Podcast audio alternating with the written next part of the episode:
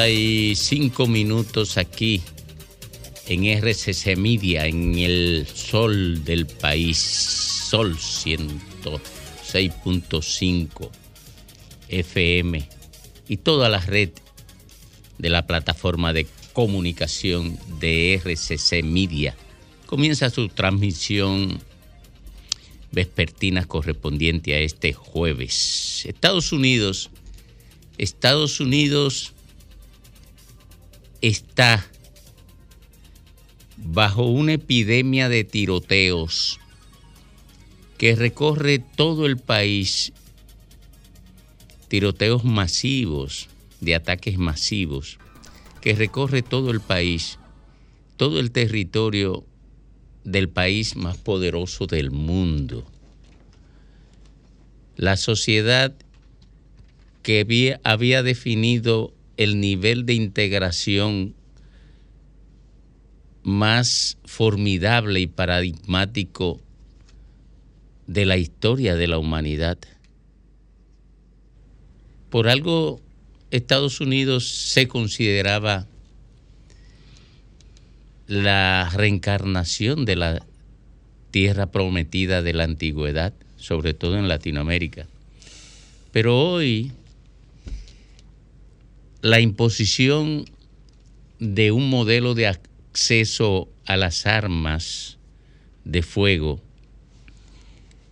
que se niega a modificar la élite económica que mantiene esa estructura y que los políticos norteamericanos de manera irresponsable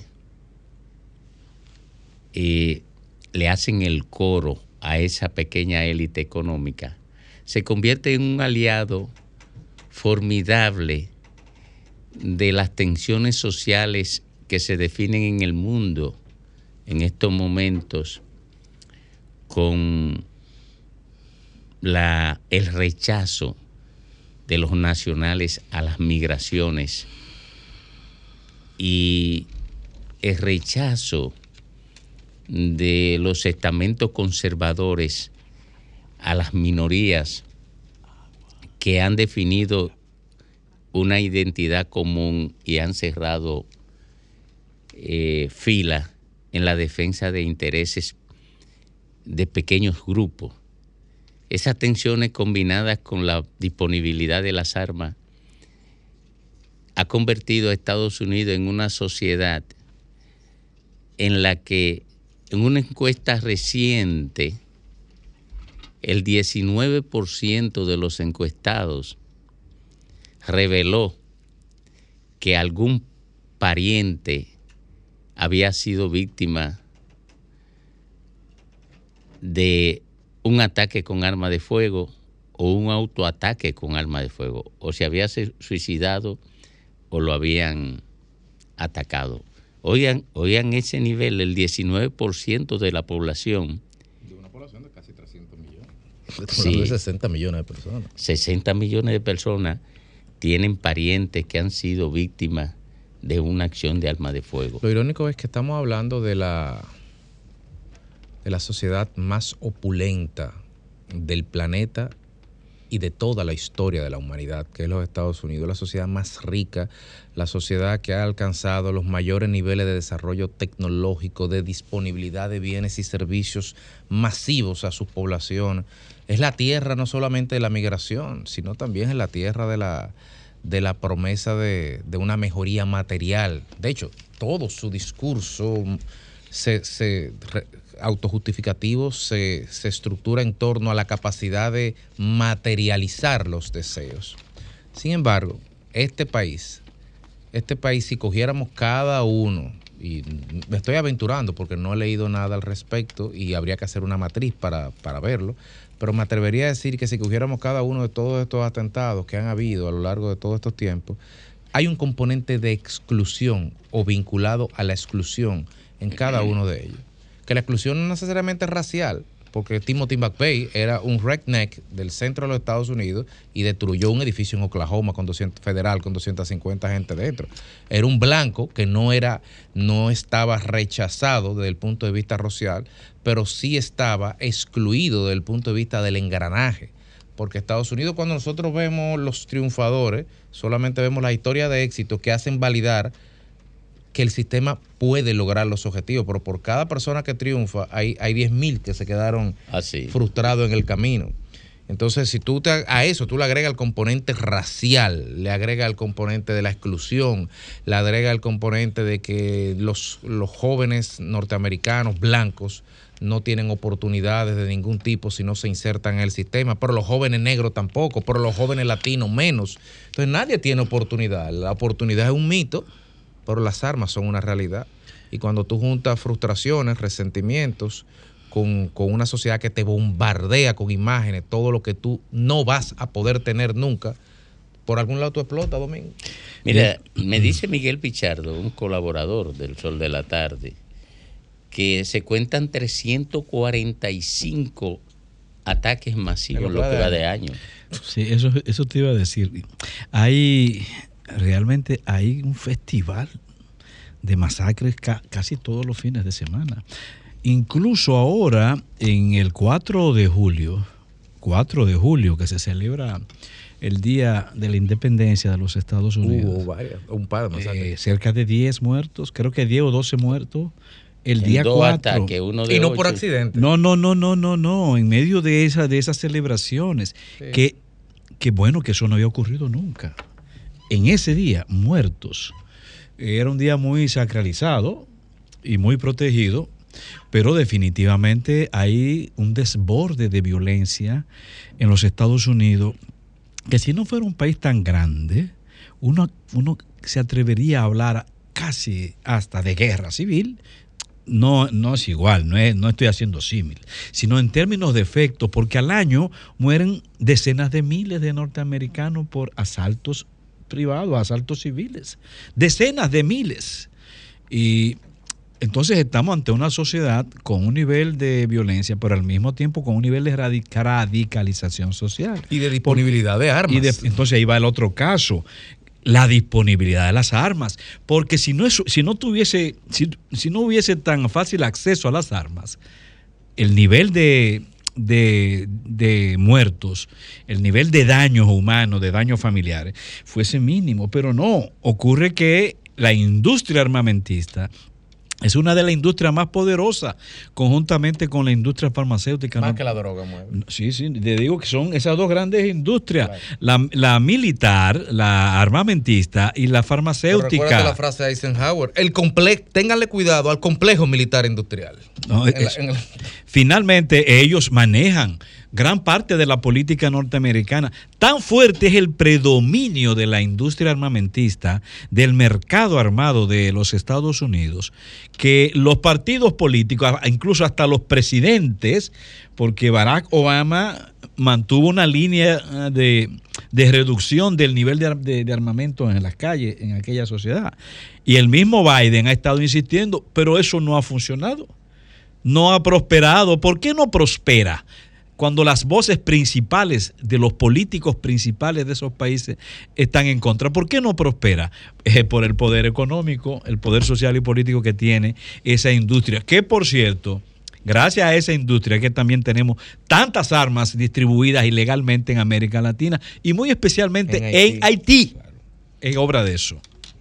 Bueno, miren, eh, parece que ese Estado es tan fuerte y esa economía es tan poderosa que ni siquiera la proliferación de estos tiroteos ha podido debilitarla y por eso no se preocupan los sectores los sectores de poder económico.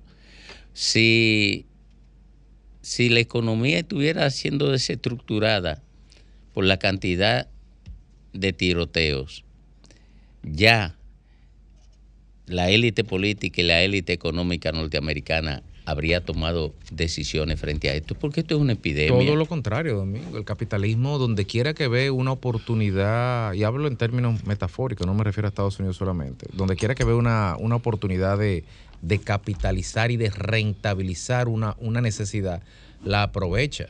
Yo me recuerdo que el año pasado, en algún momento, cuando se estaban discutiendo por quintuagésima, enésima vez, enésima y enema vez esto, eh, una solución de una fábrica vinculada a ese complejo fue crear, diseñar mini bunkers de seguridad para instalarlo como lockers, como tú guardas la- la- las mochilas en la escuela, para instalar mini bunkers en las escuelas. Y vi el video de una caja de seguridad que habría en cada aula, de manera tal de que si hay un atentado y hay un loco con una vaina, Todo el los- mundo se armara. Los niños se meten en el búnker de seguridad, cierran por dentro y se protegen. O sea, la solución del sistema no fue decir vamos a desarmar, sino decir, ah, no, pero espérate, hay una necesidad de protegerse, vamos a vendérsela. Sí, Entonces, cuando sí. tú llegas a ese nivel de aberración y de, y de enfermedad y de irresponsabilidad de una clase política que antepone el beneficio y el lucro por encima de la seguridad de sus ciudadanos, es poco lo que se puede lograr. Mire, no se asombren ustedes si dentro de poco se promueve en Estados Unidos andar con un chaleco antibala y un casco No, ya yo lo vi, lo estaban diciendo en la escuela de Miami. De hecho, hay un mercado, yo- y lo he visto en página web, hay un mercado donde te venden mochilas blindadas para que los niños, pues si hay un tiroteo, cojan su mochila y se cubran con ella. ¡Wow! ¡Qué bien! Y los padres muy contentos porque pueden comprarle una mochila a sus hijos para protegerse. Pero es la misma tiro. industria. Pero es la misma industria. industria. Exactamente la misma.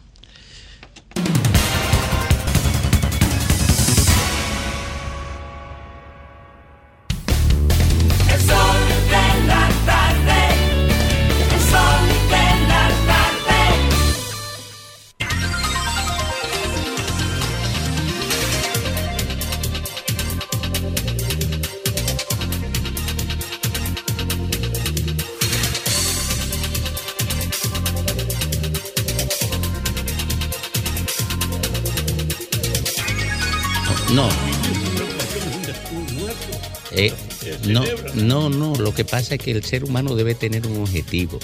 Mira, si nosotros venimos a hacer una cosa, tenemos que tratar de hacerla bien.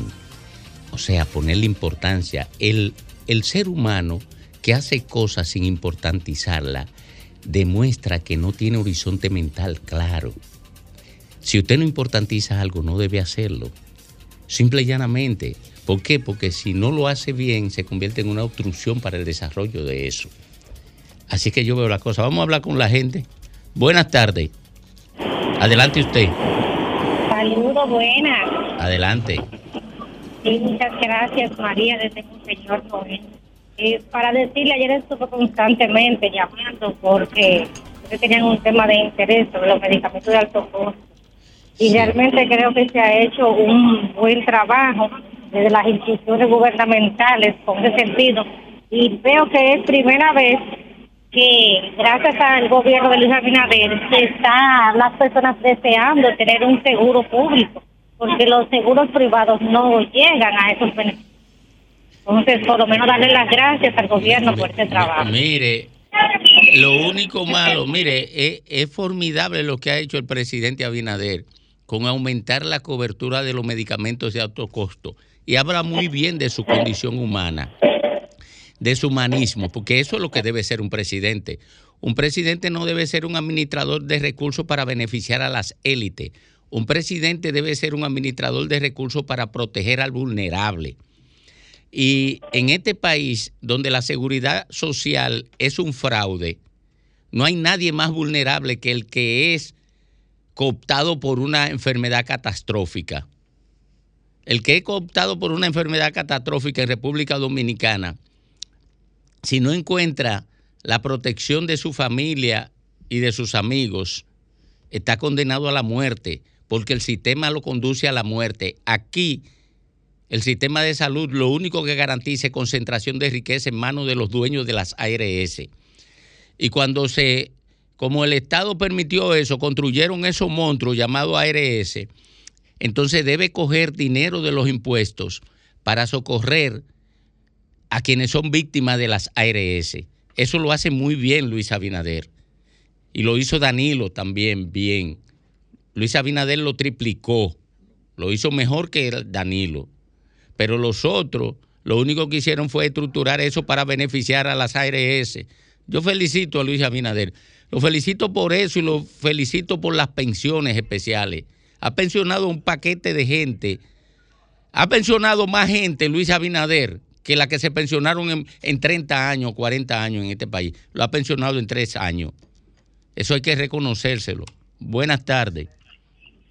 Domingo, ¡Ey, ¿cómo 22! está mi hermano? ¿Cómo marcha su salud? Primer, antes de todo, primer lugar, ¿cómo está su salud? Bueno, debo decirle, 22, Dime. que los que estaban orando para que yo siguiera vivo deben regocijarse. Exacto, igual que yo. Y los que Oye, estaban orando oye, para oye, que yo me muriera, parece que se van a morir ellos primero. me siento ahora mismo en el mismo del, camp, del, parque del municipio de Ubergé. Se están ahora mismo haciendo los preparativos del lugar junto al alcalde municipal Joselín García que se encuentra frente a mi personalidad.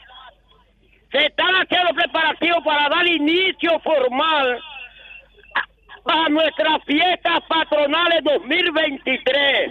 Dígale, dígale a él que yo lo inicio. fel- dígale a él que yo lo felicito Domingo, desde el sol de la inicio tarde. El próximo Ah, no sábado me quiere escuchar. a partir con una gran orquesta en el municipio de Ubergé, Brazo Van. Brazo Van.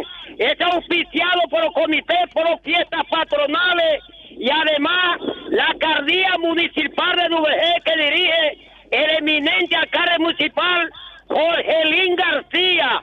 O de júbilo, invitamos a toda la región del país el mundo que vengan a disfrutar nuestras fiestas patronales 2023 en el municipio de Dujé. Dígame ahora, Domingo. Eh, no, que me lo felicite, me lo Oye, felicite oye, te lo voy a poner directamente a Jorgelín García. Jorgelín García. Pónmelo, pónmelo. Domingo. Joselín, tardes. ¿cómo está? ¿Cómo está? ¿Cómo está Estamos bien, estamos bien. La- la- García, alcalde municipal de la, la comunidad? La comunidad, el gobierno le está le está apoyando económicamente como está apoyando a la mayoría de las alcaldías. Bueno, yo me he movido por todas las vías y todavía no me ha llegado el apoyo. No te llega. Esto, no, no me ha llegado el apoyo del gobierno central en ese sentido. Oh, Yo, pero, pero se comportan eh, muy mal porque ellos a, a, a los a los alcaldes de la oposición ellos lo ayudan bien. Bueno, pues le digo la verdad. No me han apoyado en ninguna, en ninguna de las de las situaciones que hemos visto. Nosotros estamos trabajando, como dicen el viejo refrán, a tripa corazón para que este- estas actividades se den como el pueblo se la merece. Y con Dios delante, eh, así será. Paliza, pues tú te mereces una paliza. A- ayuda a la gente de Duvergé. Claro, claro, Y, claro. y, porque y Dagoberto te está apoyando. Dagoberto lo solicitamos, estamos esperando en, en poder la contesta de él, el que se comprometió que nos va a ayudar. Ese es bueno. Pero todavía, sí, Dagoberto es bueno. Es bueno, Pero bueno. todavía no ha llegado la ayuda, pero yo estoy seguro que va a llegar la ayuda de Dagoberto. Ah, bueno, pues suerte, suerte. Muchas gracias y están invitados cualquier cualquier día de la semana que quieran presenciar. Sí, Lenchi va a bailar para allá. Lenchi eh, va de Ulca, Lenchi y Duvergé. Muy O sea, bien, muy allá bien. donde termina la patria. Sí. Muchas Eh, gracias. Donde comienza la paz. Ah, ¿es donde comienza? Ahí es que comienza. En la frontera que comienza la paz. Ah, Domingo, diga. ya tú sabes, Domingo, este es el trabajo hecho para usted, para el país, el mundo del sol hasta directamente desde el municipio de Duvergé en vivo. Que pase buenas tardes. Gracias, 22. Qué transmisión. pero, Buenas tardes. La bateaste. Adelante. Domingo. Hey, Merán te saluda, un abrazo al equipo, Lenchi, todo el equipo que está ahí. Merán, Eh, cuéntanos. mira. Un abrazo para ti también. Sí, no, mira, eh, aquí en nuestro municipio de Santo Domingo Norte necesitamos que la parte legislativa saque la cabeza, que hasta ahora no han sacado la cabeza ante tantas necesidades que tiene nuestro municipio de Santo Domingo Norte, un municipio que está en creciendo. Es Eh, eh, decir, que oye. aquí, aquí nada más se ve, escúchame Domingo, aquí nada más se ve la cabeza de Fellito Suberví y el alcalde que está haciendo su trabajo, pero necesitamos más apoyo de las autoridades, sobre todo Oye, el presidente de la oye, República. Merán, eh, Sí. ¿cómo están divididas las aspiraciones a la alcaldía en los distintos partidos allá? ¿Quiénes son los aspirantes? hay muchos aspirantes, están sacando la cabeza. Pero, pero vamos a ver, vamos a ver. El PLD, ¿quiénes aspiran? El PLD no te puedo decir Ah, específicamente. tú estás está desinformado, PLD. pero un desinformado. No, no, no estoy ¿Y la fuerza del pueblo, pasa- quiénes aspiran? Bueno, la fuerza del pueblo, la cabeza la tiene el, el actual alcalde que está Ah, ahí. no, es que tú nada más quieres hablar del alcalde. Y, No, y, de- no, no, y del PRM, el PRM, ¿quiénes aspiran a la alcaldía? Ahí está, ahí está Betty Jerónimo. Ajá, está Betty Eh, Jerónimo. Y están sacando la cabeza más candidatos. Pero dime nombre, tú estás desinformado, Merán. No, no, no, Infórmate de la comunidad no- para que pueda interactuar con un espacio tan importante como el sol de la tarde. Que yo no tengo partido, hermano. No, no, no, no, pero no estoy hablando de que tú seas partidario, no, sino de que te he informado. Observa que yo Cuando no tengo vuelva a llamar, partido. te voy a dar la información completa, Domingo. Pues llámame, eh, llama mañana para que nos dé la información completa o llama ahorita más tarde, ¿de acuerdo? Buenas tardes. Ah, Merán está desinformado y habla todos los días. Buenas tardes. Adelante. Hola, ¿cómo está? Le Bien. habla Zeneida Guzmán, Santo Domingo Norte. Eh, eh, Zeneida, ¿tú puedes responderme la pregunta que yo le hice a Merán? Eh, espera, mi amor. Tengo algo muy urgente, más urgente que, que eso de hablar de política. A mí casi no me gusta, porque es que yo estudio Ay, política. si te gustara. Yo estudio política y la estudio para analizar bien la política. Pero sin embargo, como periodista, me duele mi comunidad. Mira, ahora mismo en la urbanización Máximo Gómez no hay luz. To- eh, luz. Todos, todos los días se llevan la luz. Pero ellos dicen que es mantenimiento. Y la gente y los enfermos quemándose, quemándose de la calor. Dios mío, que mande la luz. ¿Dónde está el director de, de este? Buenas tardes. Buenas tardes, Adelante. Fátima. Fátima familia. Adelante. Muchas bendiciones a todos en este maravilloso programa. Tengo la semana, dos semanas completas por comunicarme con ustedes. De verdad les deseo muchas, muchas Bienvenida, bendiciones. bienvenida. Aunque hay otros que tienen una suerte. Uh, yo tengo suerte. Pues bien, lo que quiero hablar es sobre nuestro presidente Luis Abinader. Resaltar algunas de las cosas buenas que tiene. Sabemos que no se ha cumplido en su cabalidad todo lo que se tiene que hacer en el país. Pero él está trabajando. Podemos reconocer las obras que él ha hecho en nuestra comunidad. Ay, se cayó, se cayó. Me dice Clara Cuevas, mi amiga Clara Cuevas, que está muy bonito eh, y limpio. ¿El qué? Duvergé, el pueblo. Ella es de Duvergé. Sí. Sí, me dice que está muy Duvergé bonito. bonito. Ah, pues felicita, eh, felicitaciones al, al alcalde. 22 no habla mentira. Entonces, tú que dices que... que No, no, no, yo no he dicho Tú eso. no has dicho yo nada. estoy, yo ¿Y estoy cuál fue que lo dio? que él hizo su trabajo. Ah, no, fue Graime. Graime fue fue que dijo que el 22 de men- no- Ah, que eso. sí, no fue Graime. Pero eso son cosas entre los neiveros y la gente de Duvergé. Es un, Sí. un chisme sureño de Un- ellos. un chisme sureño. Buenas tardes. Buenas tardes. Adelante. Mi nombre es mi nombre es Juan El Paniagua. Adelante, hermano. Le hablo desde Asua, Sí. hablándole en favor de nuestro presidente Luis Abinader, Uy, está en que eso. viene haciendo una gestión Es demasiado buena, notorio. Sí. igual como aquí en Asua, igual como el Gran Santo Domingo. Muy buena en la recogida de basura, los camiones siempre están activos en la calle. Antes uno veía por donde quiera la basura regada, ya no, ya todo está en orden. Muy bueno en la educación. Le damos muchas gracias por la UAS que nos está haciendo aquí en Asua, por la prensa de Montegrande. O- ok. Maravilloso el país. Atención, la Qué gente de la Fuerza del Pueblo lo están madrugando. No, lo es que tú sabes que eso Bueno. es un montaje, todo eso es Eh, un montaje. El mismo discurso. No, pero, yo, no, pero lo que digo es que la gente, de la fuerza del pueblo no están llamando para promover a su candidato, No, lo están no- no, madrugando. tienen ese presupuesto. Va- buenas tardes. Y se nota demasiado. Adelante. Buenas tardes, le habla Samantha de los Alcarritos. Otra vez. Adelante, Samantha. Diga que lo. Diga. Para resaltar que gracias al señor presidente por los beneficios de la educación que ha dado para nosotros los que estamos pecados y, y somos universitarios. Es una Gracias cadena. por eso. Están madrugando la fuerza del pueblo. Buenas tardes. Madrugando. Buenas tardes.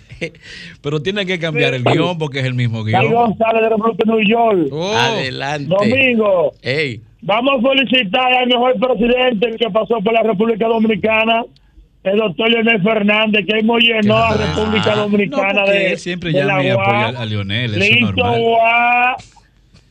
Ah, En, en Pero Vaivén todo de eso que Mao, yo soy en la Pedro Rodríguez, ya capital, sabes. en Cotuí. El Ah. único presidente que ha, ha hecho en el mundo entero, Leonel Fernández. ahí Que- tienen la gente PRM, ahí tienen. Buenas tardes.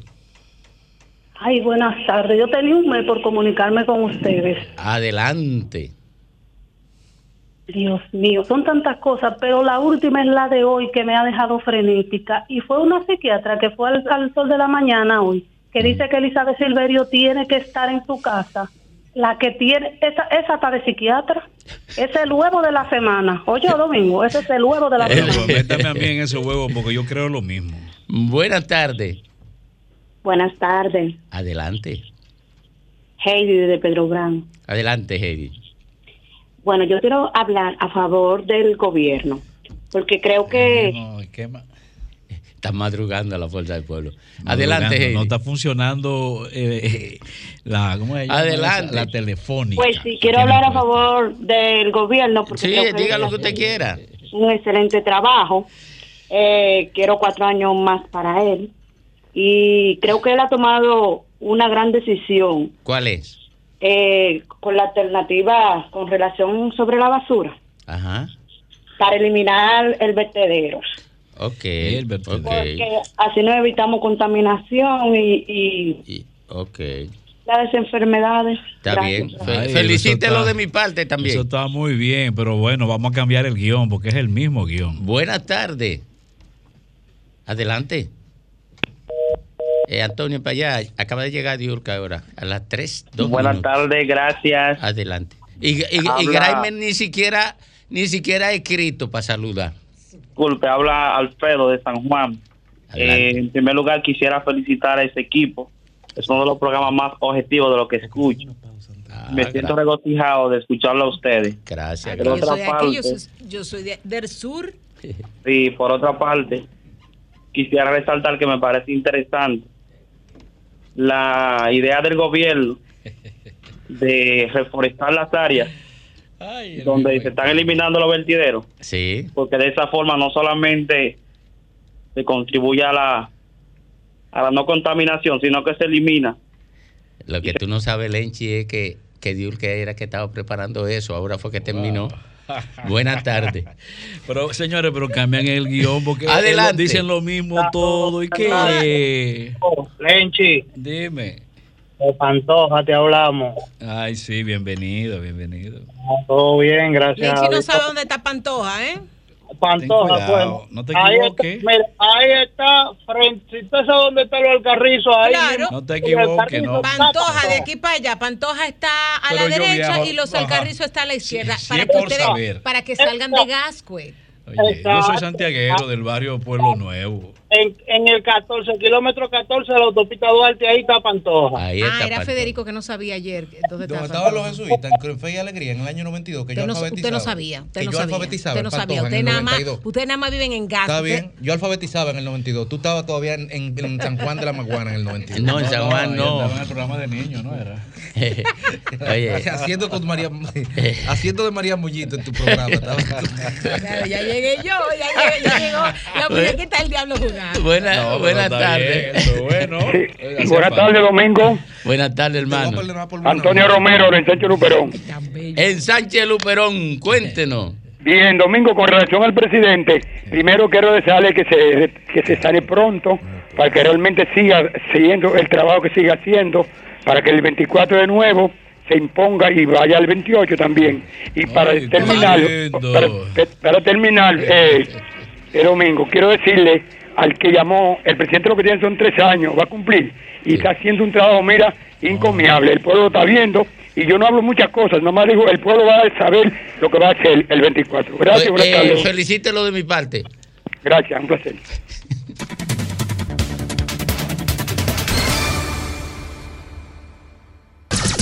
Son 106.7.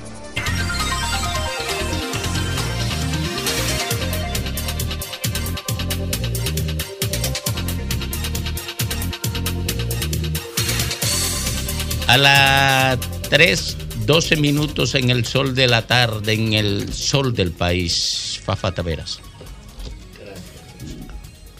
Como yo he hecho aquí algunos comentarios relacionados con la apertura ya de la campaña electoral, de la ausencia de muchos candidatos que no tienen ni vocación ni compromiso para ser intermediarios frente al poder de los sectores donde vienen, que lo que lo atrae de la política es el espacio de promoción, de figureo, de recurso y de mediación. He hablado como con siete jóvenes que después de interrogarlo y hablarle, me he encontrado que ninguno tiene un tema concreto.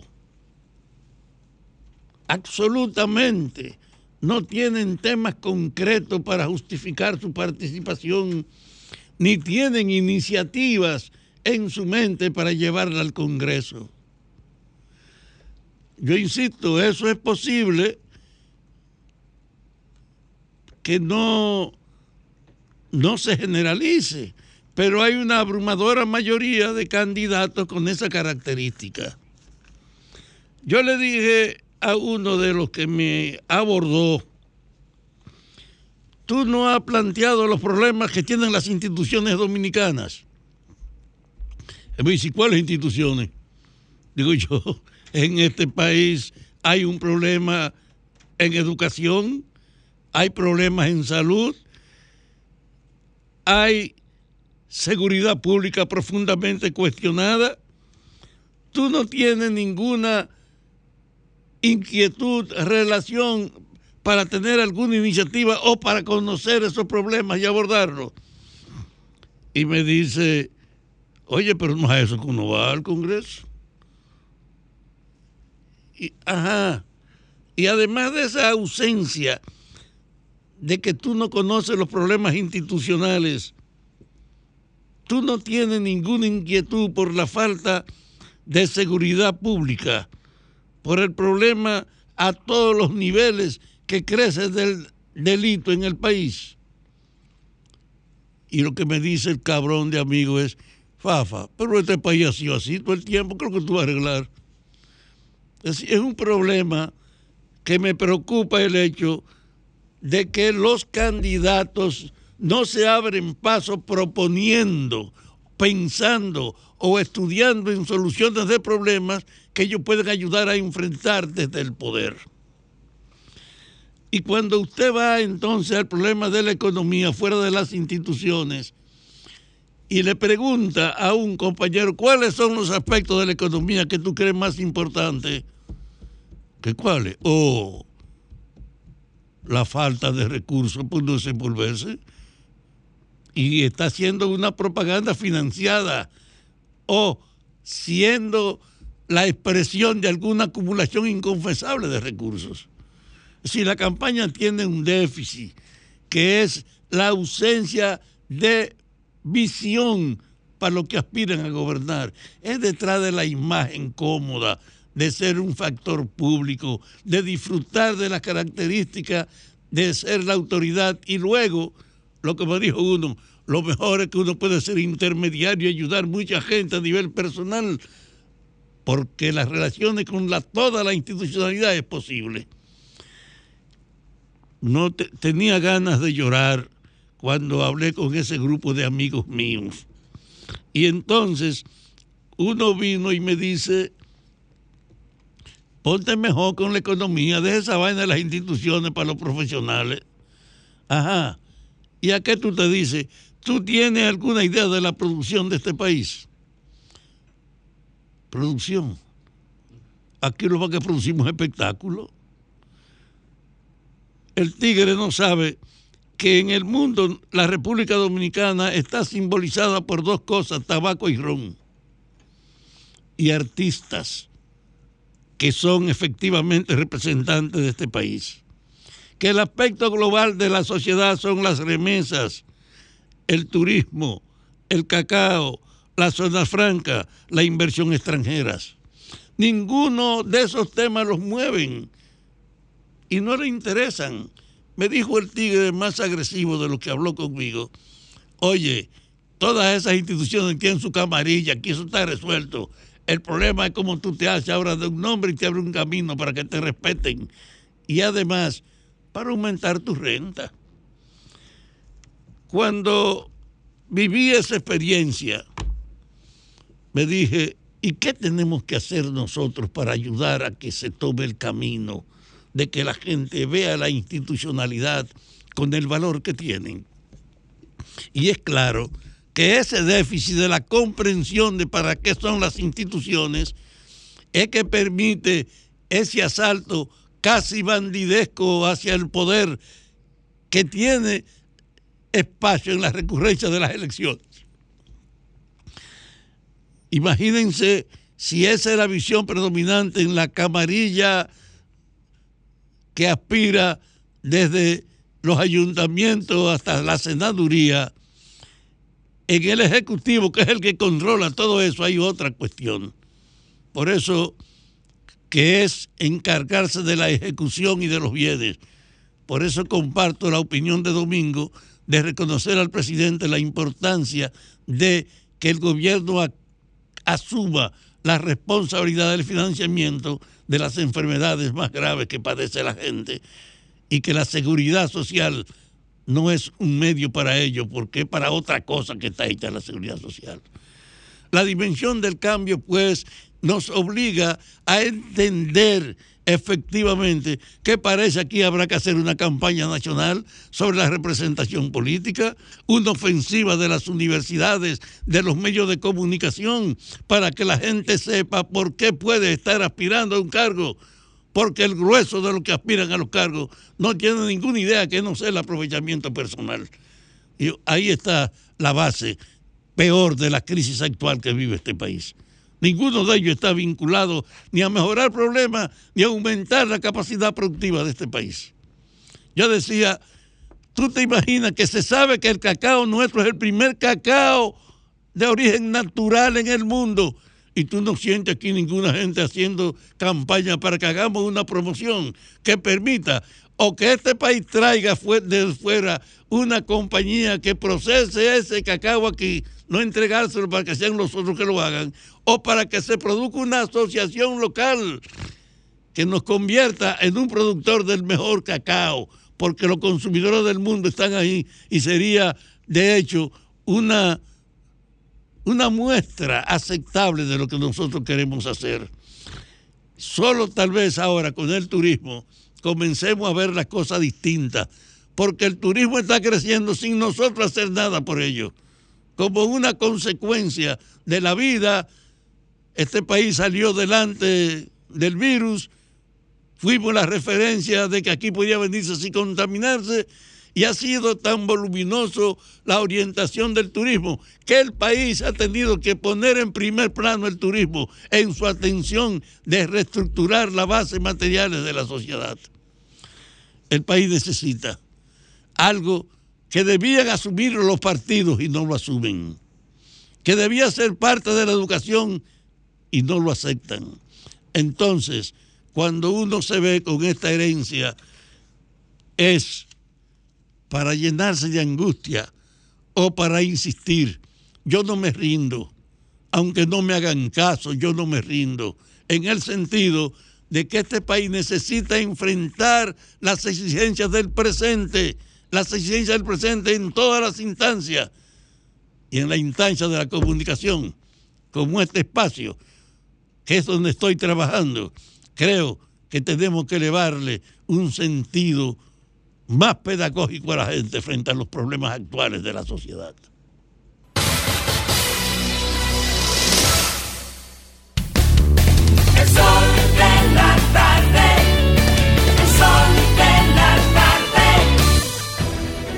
Sol 106.5, la más interactiva. Una emisora RCC Miria. Las principales figuras de la televisión de Santiago encendieron la radio y tomaron el control. Jaime Tomás, Juan Bonilla, José de Vares, Nelson Peralta, Gladialisa Pereira, Francisco Sanchís, Sagrario Gómez y José Adriano Rodríguez son los patrones de la información y las noticias en Santiago y el Cibao. El patrón de la tarde. De lunes a viernes de 4.30 de la tarde a 7.30 de la noche. Por La Bacana. 105.9. Santiago. Impuestos Internos se consolida como modelo de eficiencia recaudatoria. Más de 1.5 billones de pesos recaudados en dos años lo confirman.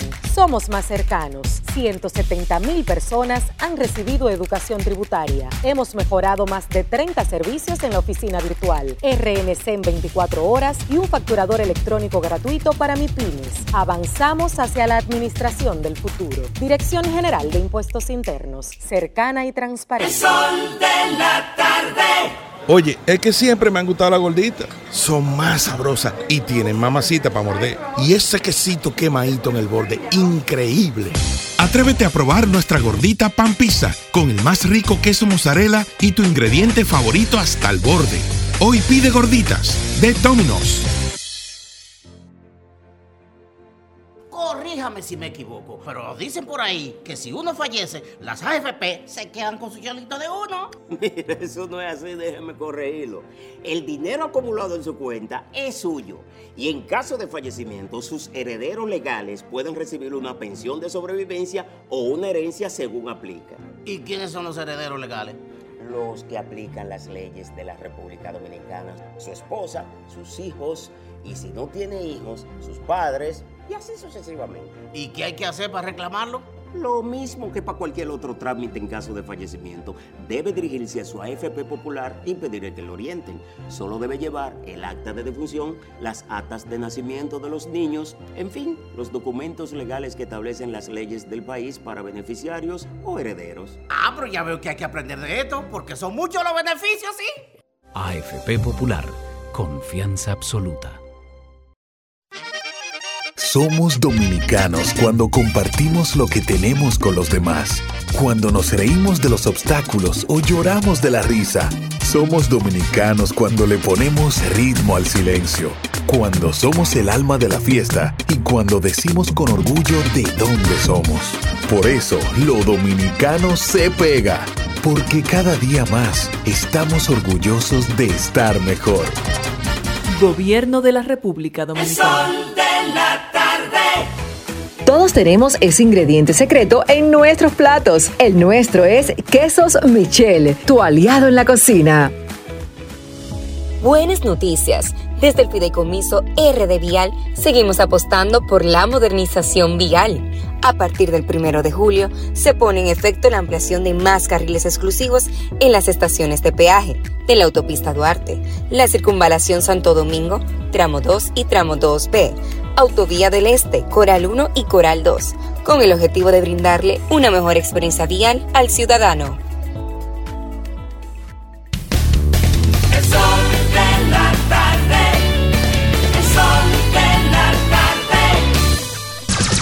Son 106.5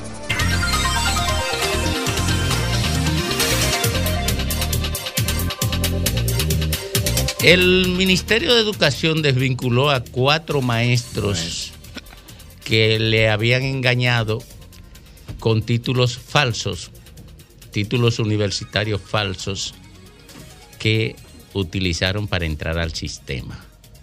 Bueno, este es el país de los falsos. Domingo, Eh, perdón. Y entre esos cuatro, nada más y nada menos que el presidente de la ADP en Higüey. El, presi- el presidente de la ADP en Higüey, en Higüey presuntamente falsificó su título. De hecho, fue demandado por la profesora a quien él le falsificó el folio del, y del exequatur. O sea, estamos hablando de cuántas acciones delincuenciales superpuestas. Estamos hablando de falsificación, de suplantar a otra persona, de violentar, me imagino, a los sistemas de- del ADP, que debería querellarse contra esta persona, pero si, si, si no investiga cómo, un- ¿Cuántos cómo, cómo se le cuela, y estamos hablando del ministerio. Son- Pero no puede colársele, es que no se le puede colar a la ADP. Pero déjame algo, pero. Eh, porque la ADP es un, es un sindicato que se corresponde con un sistema. Un sistema como el sistema educativo dominicano, un sistema estatal. El sistema estatal tiene una serie de filtros y, y dentro de los filtros está la verificación, la, comproba- la, com- la comprobación de los niveles educativos de los que aspiran a ser maestros. Este señor falsificó, engañó, no fue a la ADP, engañó a... También. No, a la, no, la ADP no tiene por qué verificar si esta persona tiene un título. Todos porque- los gremios, No. todos los gremios no profesionales lo hacen. no, no, Leche, no. si No me di, perdón, si no me di a interpretar, te quiero decir, yo no estoy endosándole responsabilidad a la ADP. Yo estoy diciendo que a la ADP también le pasó, le pasó Sí, el sí, no, yo bolazo. estoy de Pero no deja de tener responsabilidad, No, eso no es independientemente cierto, de que no, no. tenga la res- Si espérame, está Leche. nombrado, pero- Independientemente de que no tenga la responsabilidad principal, la ADP también tiene responsabilidad. No, no tiene responsabilidad. No, en la Mira, falsificación, en la verificación. la Eso no es cierto. Pero es en la verificación. No, porque Es que si quien, yo vengo quien- es con que un quien le da la pauta es el, es, el- es- es la- el Ministerio de Educación. La- óyeme, las sociedades, por ejemplo, las sociedades médicas reciben los títulos de los profesionales, pero- los depuran particularmente, pero, incluyendo pero son dos el instancias proceso distintas. por la no, MESID. no, aquellos son gremios que están incluso atados a leyes especiales, Igual como, que la ADP. como el colegio. No, la, la- la- la ADP es un sindicato que no se corresponde con la ley de colegiaturas. No es cierto. Óyeme, no se corresponde con No. la ley de colegiatura, No, pero no, sí si- con la ley de gremio Ni- profesional. No, Leche, ni por si, favor. no, es- ese, eh, se somete es a la ley de libertad de asociación y punto. Pero no tiene ninguna ley especializada que la rija. Eh, en este caso, inmediatamente una persona es recibida oficialmente por el Ministerio de Educación. El, el ADP entiende, en la lógica sindical de la misma, que es una persona que corresponde, se corresponde con un título o algo parecido. No tiene incluso se basta a sí mismo. incluso en la ADP, la ADP cuando comienza a funcionar como sindicato, ni siquiera le importaba si tú tenías un título o no. Eso es porque eso es una demanda del el Estado dominicano para fines de cualificaciones. La ADP no tiene que ver con las cualificaciones, no es su tarea, no está dentro de su ámbito. Lo que pasa es que aquí también hay una actitud anti-ADP muy marcada.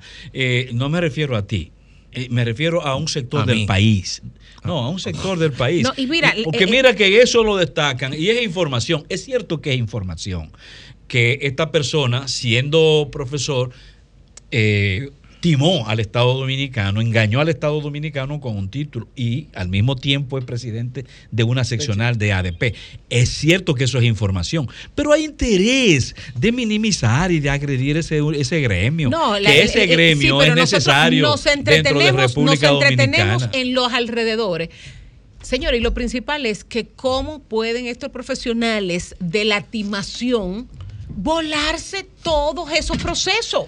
Se vuelan los procesos, se burlan de las instituciones, se burlan Lo del peor. mismo Estado. Es el Estado que está Se burlan del burlando y a la. Estado, El se sistema se burlan de todo el que está a su es alrededor. que- ¿Cómo el sistema se deja penetrar eh, de, en esta condición? Porque se supone, y yo trabajé en recursos humanos unos años, y todos los documentos que llegaban a nuestras manos en materia de, de recursos humanos para designación de puestos, eso nosotros teníamos área de filtración. Pero no varias era de que áreas de filtración. llevaban de que, de que no, una fotocopia mm, de algo de que ya nosotros nombrábamos eso así. La ADP lo Yo que no tiene que hacer es expulsarlo. Mira, yo me atrevería. Expulsarlo casi. eh, Bueno, si sale del no, no, sistema, si tiene un señora. título falso y sale del sistema, automáticamente Bueno, sale de la automáticamente ADP. que sale. Yo quiero que se vea esto en el marco de los males sociales que están poniéndose en evidencia. Hace una semana se derrumbó una casa que construyeron y aparece que el que la construyó no era ingeniero nada, el responsable no era ingeniero. Cualquiera a nivel de la construcción se embarca en construir un albañil que tenía experiencia. Ahorita ¿eh? aparece entonces la médica profesional falsa. Los otros Las médicas, varias. personal falso. Y ahora aparece la información de la ADP. De la ¿Dónde ADP no, la es del de Ministerio de, Educación, Fafa. ¿Cómo? Es del El Ministerio, de Educación, no La ADP. pregunta es, ¿son evidencia de que aquí hace falta una actitud de fiscalización general en los ejercicios de las prácticas públicas? Tú sabes que alguien pueda tener un departamento público sin tener formación y presentada como médico. Fue por tiempo. Yo estoy seguro que hay varias decenas de instituciones bajo ese criterio. Rafa, pero el problema, el problema de fondo es exactamente el que tú señalas, que es la ausencia de supervisión y hay una responsabilidad indelegable del Estado dominicano. Eso es verdad. No es la ministra de Salud Pública, Nuria Piera, No, la que general. tiene que hacer reportajes para detectar a dos o tres producto de chivataje interno o de competencia entre esos subsectores, para que estemos claros. Sí, porque no fue que- Porque no- es del cielo que hubo cae, un encargado, no me recuerdo el nombre, lo tengo aquí anotado, del Ministerio de Salud Pública, que señaló que de los seis mil y pico de centros habilitados, hay tres mil que tenían la licencia vencida. Entonces estamos hablando de que, de que no hay una, una herramienta sistémica que permita monitorear y supervisar. Yo ni siquiera estoy entrando en, en- en sancionar, supervisar. Y eso no solamente en, el- en- en salud pública, eso tú lo extrapolas ahora al Ministerio de Educación. ¿Cuántos profesores hay en la República Dominicana? ¿Cuántos? ¿100 mil? ¿150 mil? No lo sé. Y yo me atrevería, cien- 110 me atrevería a decir, y estoy especulando, pero me atrevería a decir Que hay esto, más. que esto está saliendo en portada porque la agraviada que fue a la que le falsificaron el, el, el- el exequatur lo, demandó a él. Pero no fue una racia, no fue un filtro, no fue un programa sistémico que desplegó el ministerio para de- vamos a ver de cuántos de mis 150 mil profesores son reales y cuántos no. Bueno. Mira, Si yo, hacen yo- eso. yo quiero, yo quiero, yo quiero señalar lo siguiente. La importancia que tiene el caso del profesor Digüey con respecto al ADP es la siguiente. Es que ese tipo era dirigente del ADP. O sea, no era un simple profesor que hizo una trampa para entrar al sistema. ¿Y qué son los dirigentes? Son aquellos paradigmas que sigue la gente. Y, y- y- y eso tiene que extrapolarse al deterioro que tiene el sistema educativo. ¿Por qué? Ah, porque el presidente del ADP, ustedes saben qué era pre- previamente, presidente de la seccional oeste del Gran Santo Domingo y de ahí saltó a presidente del ADP. O sea, tenía la misma posición que tenía el, de- el, el Digüey, que falsificó el título. Entonces, miren qué es lo que pasa. En el desarrollo de la ética, uno de los valores que utilizó la humanidad para construirla fue el valor del compromiso, pero también el límite, uno de los valores, el límite de respeto al derecho a los demás como elemento constitutivo de la ética. Y, y si se si, si, si la ADP no tiene no define un nivel de compromiso con la educación, no define un nivel de compromiso contra con la sociedad y por tanto tiene un déficit ético. Porque eso es un elemento constitutivo de la ética. Y ese tipo rompió la ética al mayor nivel, siendo un dirigente de una seccional. ¿Ustedes saben lo que son los dirigentes de las seccionales? Son los miembros de- de- del Pleno Nacional de Dirigentes del ADP, donde se construyen los planes de lucha y donde se boicotea la educación si hay que boicotearla.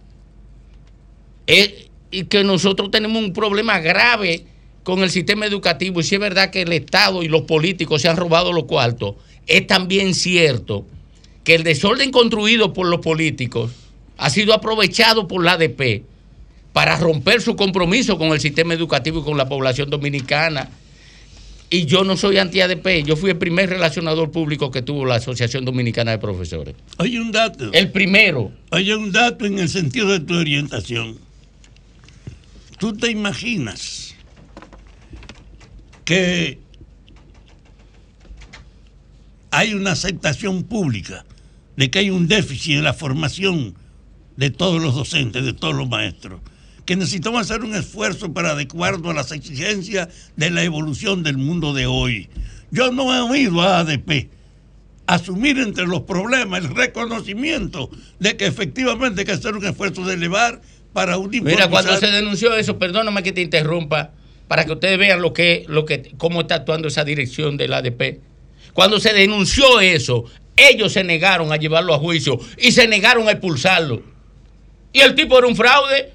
Entonces, ¿qué es lo que significa eso? No fue el ADP que lo expulsó y no lo ha expulsado todavía y no le ha hecho un juicio. ¿Qué significa eso? ¿Qué significa? Que me conteste alguien. Porque es un estado de complicidad. Que hay, hay complicidad. Bueno, yo no conozco, Pero- pero, no perdón, conozco esos detalles, pero eh, lo cierto es que el problema central tiene que ver con los niveles de rigurosidad del Estado dominicano al, mo- al momento de, de aceptar un profesional de la educación. Es por ahí que viene el asunto. No es tarea de un sindicato velar por ese tipo de pulcritud, no lo es. Más cuando el nivel de asociación de un individuo, por ejemplo, un profesor, in- inmediatamente es parte del sistema, el gremio lo asimila, Pero- pero- bajo la confianza de que ha sido filtrado, depurado por el sistema. Pero- es eso. Mientras Lenchi. no haya, por ejemplo, aquí se dice, se habla mucho de los diputados del PRM que son señalados por, la, por el Ministerio Público. Bueno, mientras no sean eh, condenados, pues hay que considerarlo eh, inocente. Bueno, es cierto que eso es, una, es un principio eh, constitucional, lo es. Pero, Pero en, el, en este caso, la ADP no tenía la. Supongo, yo, yo no manejo los detalles de eso, ¿eh? porque tengo pero- que pero, admitirlo. óyeme, óyeme. Pero no tiene por qué sancionar algo que todavía el ministerio no tiene frente al mismo, una posición final. Óyeme, hay una necesidad de que se incorpore las responsabilidades de quienes lo que organizan a las masas o a los sectores. Pero- Tú te imaginas que un abogado que representa el club de la élite, el grupo de abogados, sabe la prostitución que hay en la práctica de la justicia. Y ese grupo nunca asume como un problema de la generación de la profesión que hay que propiciar que hay una confiabilidad oponiéndose a eso. Nunca han hablado de que es verdad que hay que hacer una reforma en, en la justicia administrativa del país, porque eso también es un negocio. Yo nunca he oído hablando de la Asociación de Abogados como los maestros están ahora frente a un hecho que no pueden quitarse de Pero, encima. pero hay un tema. Ellos Hay- hay un necesitan tema. mejorar Hay- su sí, vida. sí, lo sí, abra- Lenchi, es un tema, hay un tema de ellos. Pero también su No capacidad. Espérate, espérate, hay un tema de es un tema de ellos porque hay un un propósito deontológico en las estructuras que tienen que ver con elementos fundamentales de la sociedad. Y la educación es uno fundamental. El tema del concepto de, de obrero que, que en la mente de los sindicalistas de, de, de del ADP lo lleva a cometer errores fundamentales que deben ser diferenciados de una organización de obreros a una organización sindicalizada de maestros, profesores que definen los pilares de un país. Es un tema deontológico, ético. No es verdad. Pero tú quieres decir No que ellos verdad. sabían que- ellos sabían que el tipo verdad. tenía- No, espérate, no es verdad. Lo que- sabía no de es hace verdad. meses, Oye, oye, no es verdad que el ADP, porque la ley no se lo exija, suponiendo que no se lo exige, que un profesor a sabienda y luego que se sepa o que se sepa finalmente por demostración de la entidad que lo ha hecho, que es el Ministerio de Educación, que ellos vengan a asumir una posición como si fueran obreros eh, cargamadera de un mercado. Defender No, que un agredido. no. Tienen, lo primero que tienen que dar la cara al frente de decir que no se puede permitir ese tipo de situación en el modelo educativo y más con las calificaciones que tienen. Las pruebas nacionales que dicen que los muchachos se nos están quemando, no son los muchachos que se están quemando. Es el sistema educativo que está quemado completo, porque los muchachos no se autoenseñan, son unos recipientarios de formación, de, de enseñanza, de direccionamiento. Oh, entonces lo que se están quemando son el sistema educativo.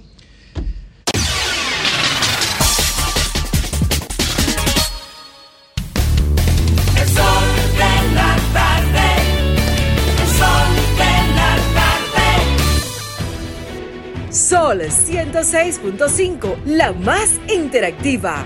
una emisora RCC Miria.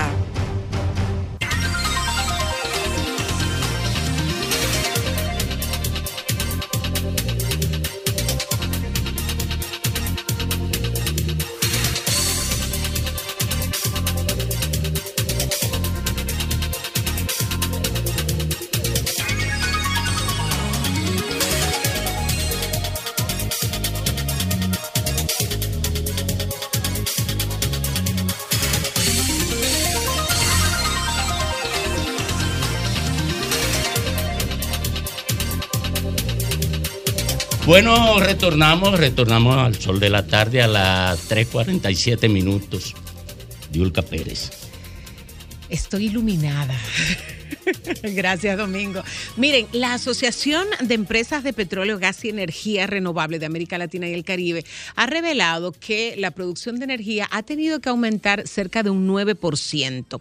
Esto debido a que hay mucha preocupación todavía en el mundo, independientemente de que la guerra entre Ucrania y Rusia ha quedado como en una especie de meseta y ya como que nos estamos acostumbrando a la guerra, pues de todas maneras hay mucha preocupación por el desabastecimiento de energía en el mundo y esa, sobre todo la seguridad energética que sufren mucho los países de América Latina. Y esto ocurre en la región, mientras que la República Dominicana tiene esa preocupación. Hemos eh, recibido muchísimas denuncias de apagones en todo el territorio nacional y una de las iniciativas eh, que en el que el gobierno en este momento está eh, enfrascado es en encontrar solución a la falta de energía, encontrar una, una especie de suministro de energía que sea, como lo define la, la Superintendencia de Energía, suficiente eficiente y sobre todo económica. Y esto nos lleva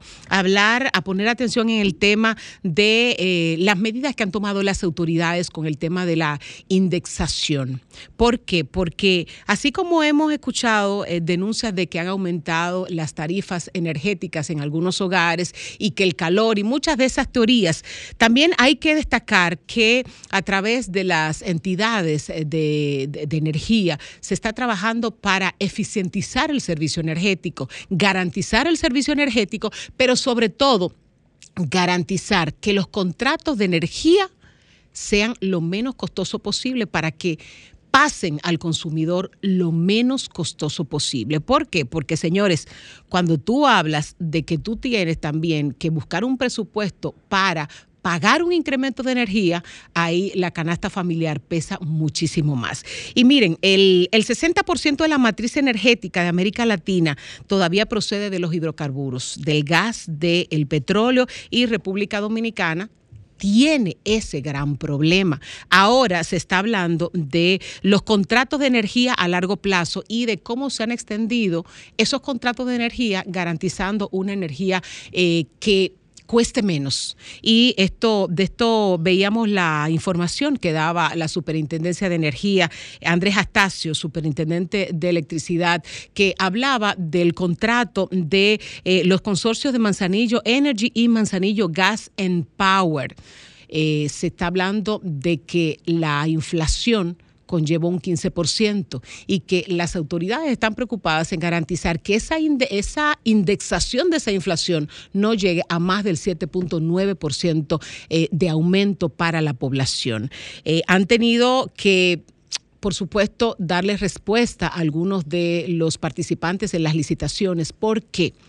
Porque la Superintendencia de Electricidad habla de que se prefirió el contrato más, el contrato menos caro, el contrato que suple la energía menos cara para garantizar así que la población cargue con menos peso en el tema de la factura energética. Bueno, de esto se va a seguir hablando pero sobre todo tenemos que estar pendientes de lo que está pasando en el mercado internacional, de lo que dice la OPED, de los precios, cómo, independientemente de que han encontrado una especie de estabilidad, cómo se están manejando, porque de lo que se trata aquí, de que se garantice energía la mayor cantidad del tiempo posible al menor precio posible. ¿Para quién? Para el consumidor.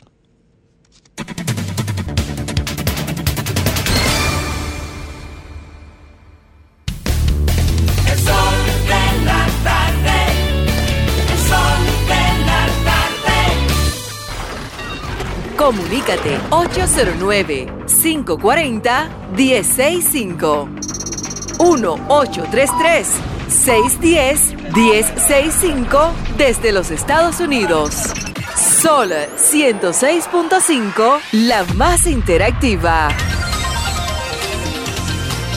Diez minutos completan las 4 de la tarde aquí en el sol del país, en el sol de la tarde. Buenas tardes. Hola. Adelante, se frizó, es. Se quedó, se quedó afuera. Buenas tardes. Sí, buenas tardes. Adelante. Eh, yo quiero saber dónde puedo llevar mi currículum para inscribirme con los chicos que están llamando esta tarde con eh, lo le llaman bocina algunos, pero yo no quiero llamarle así por si acaso me dan trabajo. Entonces, sí que, que- que cuando uno de ellos llame, pregúntale por favor dónde puedo llevar mi currículum para, Fafa el que sabe de eso. para que me den el trabajo. Fafa el que Y sabe. hay que dar la tarjetita, papá. Bu- buenas Buena. tardes. Adelante. buena. Yo quiero saber, ¿la ADP para qué, qué sirve? Para pedir aumento de sueldo a los profesores. Pero es verdad que es loco que nos estamos volviendo. Buenas tardes. Buenas tardes, Domingo. Buenas tardes Adelante. a todos los del sol de la tarde. Miguel Fernández del Distrito Nacional. Miren, señores, quiero eh, felicitar al Club La Fe.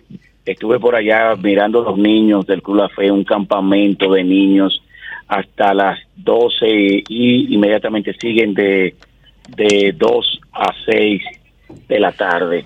Yo creo que nosotros debemos, que la juventud de los pueblos está al porvenir de la patria. Tenemos que todo aportar en nuestras comunidades para tener una nueva generación de niños, niñas y adolescentes. Trabajar comunitariamente por nuestros niños y nuestros jóvenes. Gracias, Domingo. Gracias. Gracias a usted. Buenas tardes. Buenas tardes, Domingo. Buenas tardes. Buenas tardes a todo el equipo. Le va Ricardo del municipio de Santo Domingo Oeste. Adelante. Yo le estoy llamando con relación a, a mi queja de siempre, con relación a, la, a, los- a las alcaldías. Oye, pero las alcaldías, yo no sé qué es lo que qué es lo que está pasando porque no no toman una iniciativa desde que comienzan el cargo. Ya tienen ya le pasan años y años y usted no ve algo nuevo en el municipio. Y le voy a señalar algunos que son que son por lo menos la calle, la calle de aquí, la Isabel Aguiar con Luperón y otra calle más, deben poner esa calle, una subiendo y otra bajando. Porque, óigame, eh, eh, yo quisiera que ustedes eh, ya, eh, vieran el, el, Cálmese el para que no le dé proyecto. una- un yello. ¿Quién es el alcalde de ahí? El proyecto de, de José Manuel Mesa, qué bonito era, y nadie, el pueblo tiene que darse cuenta de esos hombres que están preparados, que quieren hacer por su, por su municipio. Buenas tardes. Mesa necesita una silla. Sí, buenas tardes. Sí, no, Mesa está bien. Adelante. Sí, Adelante. Me, me gustaría destacar, si me permiten, el, el principal legado del doctor Leonel Fernández. Creo que su principal legado fue la creación de un sistema cleptocrático, el cual permitió que muchísimos funcionarios que llegaron en chancleta salieran multimillonarios, que, que además secuestró la justicia. Y luego Danilo Medina consolidó ese sistema y por eso hoy muchos de sus funcionarios están siendo cuestionados. Buenas tardes. Buenas tardes, Domingo. Adelante. Yo no sé si el comentario que hizo la joven ahorita y la periodista eh, estaba como haciendo un comentario como a favor de que la corporación o el gobierno estaba trabajando con respecto a, a, lo- a la luz y cosas así. Eso fue lo que yo entendí. Pero no podemos, si es así, no podemos hablar de eso porque eh, la teoría y la práctica son diferentes. Tenemos cuatro años prácticamente que tiene este gobierno y no ha resuelto nada con la corporación de electricidad, lo que ha hecho que no ha aumentado y no ha masacrado a nosotros la población. Entonces, yo como periodista tengo que ser responsable. No sé si estoy cobrando un sueldo o no, mejor no lo cojo, pero tengo que ser responsable porque en la nariz de nosotros, ninguno de ustedes pueden salir con barbaridades así, pues nosotros somos los que estamos sufriendo esto. Si en su casa no se va la luz, por ejemplo, o, o- o- o cualquier tipo de servicio, está bien, pero que no le esté diciendo a la gente lo que no es verdad, que eso no se ve bien, como una gente periodista, sí. Bueno, RCC no es la superintendencia, ¿o sí? No Antonio. lo es. No lo es. Ah, ok. Buenas tardes. Saludos a todos allá. Adelante. Domingo, ya me politizar todos los temas que van ahí. Porque hay cosas que él, él tiene razón, pero hay cosas que no, que todo lo quiere meter la política. Buenas tardes. Sí, buenas tardes. A Torredita que llamó ahora, eh, está mal informando también. Porque la joven que llamó ahorita fue a, a favor de la gente, que hay muchos apagones en Santo Domingo Este. Que se edifique bien antes de hablar, ¿me entiendes? Buenas tardes. ¿Y ahora? ¿Cómo se va a edificar? No se edifica. Adelante. Una moneda para arriba y cae para. Sí, buenas, desde San Pedro de Macorís. Adelante, San Pedro. Sí, yo me circunscribo a la joven que llamó también, que yo tengo un currículo y tengo un año y pico que no trabajo, necesito trabajo. Fafa. También. Porque yo trabajaba en el Estado y el Estado se preocupó en, en capacitarme, me pagó con ayuda eh, mía también, La forma, de hacer, de hacer una licenciatura en aduana y después una maestría. Y el PRM dijo que a los técnicos, yo estaba en una área técnica, no lo iba a despedir. Buenas tardes. Sí, buenas tardes. Adelante. Me gustaría recordar que hay muchos jóvenes que no conocen esa historia, que fue la época de la capitalización. Mediante la capitalización, Leonel Fernández, en una de sus primeras medidas, eh, regaló el sistema energético, que era gratis en este país, era del Estado. Sin embargo, él hizo contrato que pues, yo entiendo que él deberá ser socio de esa eh, generadora, porque no creo que él sea estúpido, porque no puede ser que todos los contratos fueran leoninos. Si hoy pagamos una luz cara, es producto de ese contrato. Buenas tardes. Adelante. ¿Aló? Adelante. Buenas tardes. La, una denuncia muy importante Sí. con Adelante. respecto a la avenida ecológica. Se oye mal. Este, está entrecortado. está- Vámonos por aquí. Vámonos por aquí. Buenas tardes, bendiciones para todos. Gracias. Domingo, mire, los empleados del CEA que canceló el señor Bulgo Gómez, ocho, 800 y pico de empleados, y llamó al sol de la mañana los otros días que en una semana le iba a pagar, que él tenía el dinero. Se han muerto muchísimo. Papa Tavera, por favor, que vaya a hablar con este señor. Ha cancelado muchísimo PRMista, ahí ha vaciado el CEA. Ese señor es porque Trujillo. Papa Tavera, ayúdanos. Buenas tardes. Fafa, cruza el puente. el Adelante. puente. Vamos a buscar tanque. Buenas tardes. Buenas tardes, Domingo. Adelante. Saludos a todo ese equipo del sol de la tarde. Hola. Hola. Eh, eh, Domingo, yo quisiera decir algo. A veces no podemos ser tan injustos. Tú sabes que eh, tenemos un calor tremendo y creo que creo que se ha prolongado demasiado. Y con este calor tan fuerte, muchas averías ocurren con la CDE y la electricidad. Lo estoy, estoy haciendo lo más objetivo posible. sé que hay problemas, hay, problemas, dificultades, hay una sequía grande, pero nosotros debemos entender eso. En la provincia hay apagones porque se está haciendo la línea del metro. Y muchas veces piden ellos mismos que la gente entienda que de 9 a 4 a 5 se va a ir la luz porque han pedido esa línea. Entonces debemos de tratar de ser un poco justos y no echarle todo al gobierno de Luis Abinader. Buenas tardes. Creo que está muerto de calor. ¿Quién me habla? Saluda Biurca, mi amiga. Un abrazo. Domingo, déjame, déjame en 15 segundos un tip a la gente para que baje un poquito el consumo y se vaya menos la luz. Mira, cuando usted llegue a su casa, el, la luz más cara que usted paga es la que paga de 5 y 45 a 7 y 45 de la noche.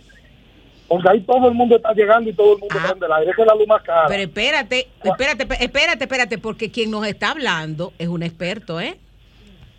Cuando usted llegue, no prende el aire de una vez. No lo prenda de una vez. Espere un ratito. Si se le va la luz, desconecte la... Ingeniero, pero identifíquese, identifíquese. Ezequiel Enrique.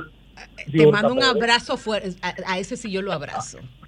también, mi amor, también a ti. Adel- adelante, otra Ezequiel. No, porque Ezequiel es un experto en, en temas eléctricos, en temas de aire. deficiencia de energía, deficiencia Sí. energética.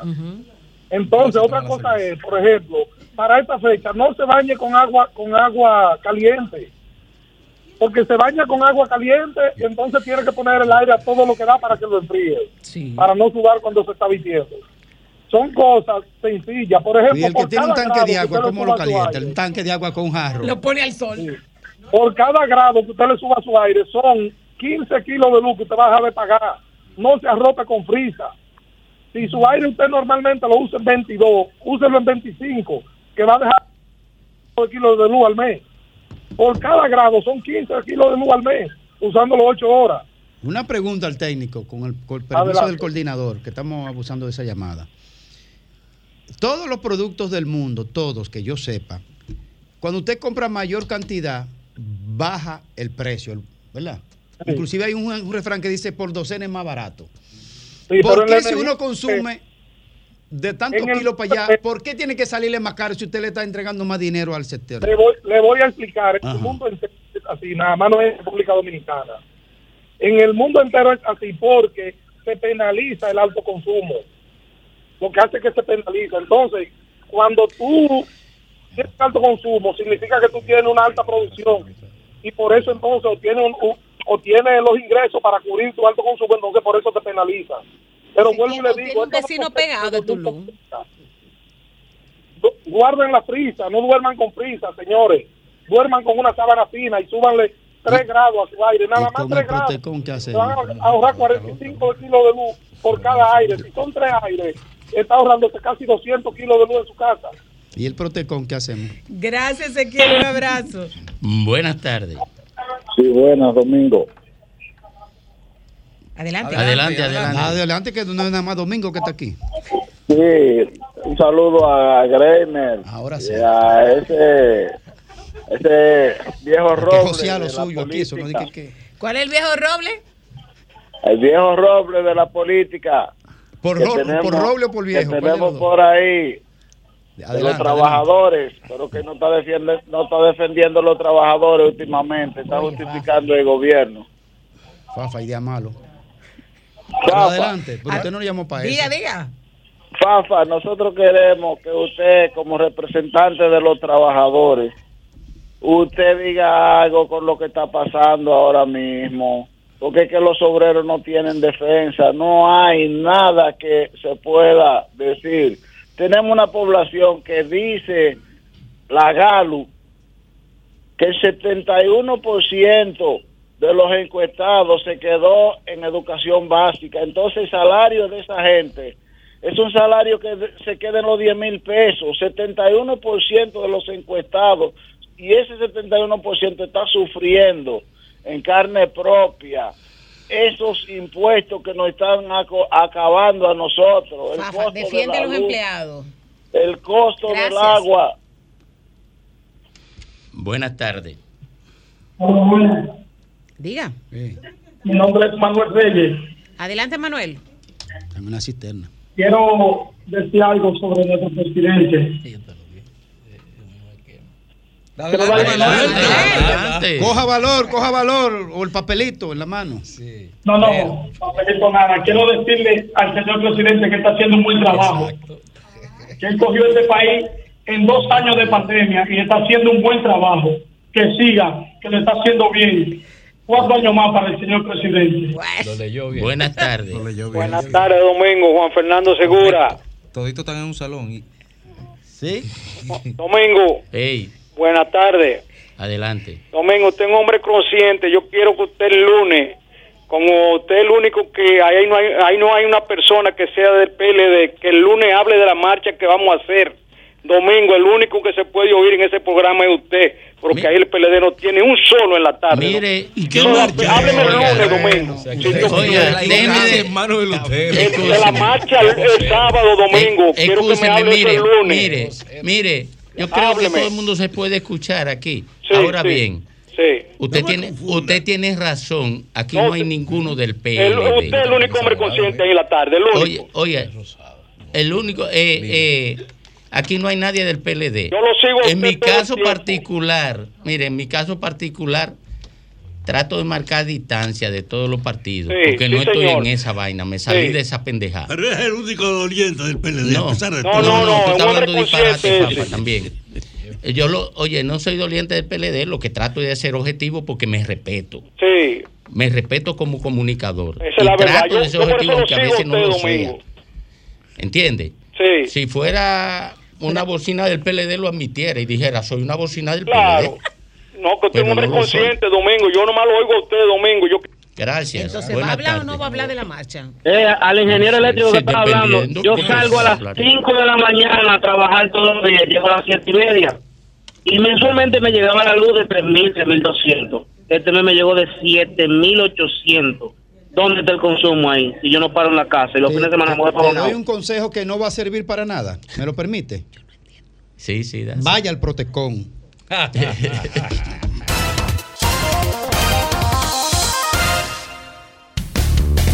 sol de la tarde.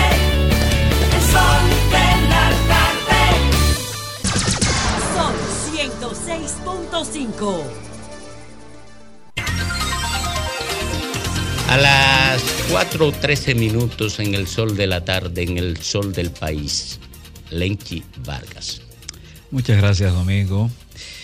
Dominicano, cuídate del calor, ¿eh? cuídate. Un saludo especial. No, no será caluroso el saludo porque es demasiado el calor. Cuídate. Sí. Miren, yo, yo creo que es una burla a la sociedad, una gran burla a la sociedad, que algunos de los diputados que han sido señalados por el Ministerio Público como relacionados al narcotráfico estén aspirando de nuevo. Es cierto que es una decisión individual y personal, pero es una gran burla a todo el mundo. ¿Qué buscan ellos con esto? Porque se supone que han de ser personas que deben modelar la conducta, la práctica social ante todos. Deben ser modelo y si no modelo, un referente. Y si no referente, por lo menos personas con la dignidad no cuestionada. ¿Cómo es posible que entonces usted esté aspirando a un puesto, al mismo puesto que, que ostenta, bajo esas condiciones? ¿Qué significa esto? Aparte de la burla para toda la sociedad, ¿qué más puede significar? ¿Qué andan buscando? ¿Protección legal, protección estatal, amparado en su función? ¿Qué andan buscando? Impunidad, más impunidad de la que han tenido. Realmente es una gran burla.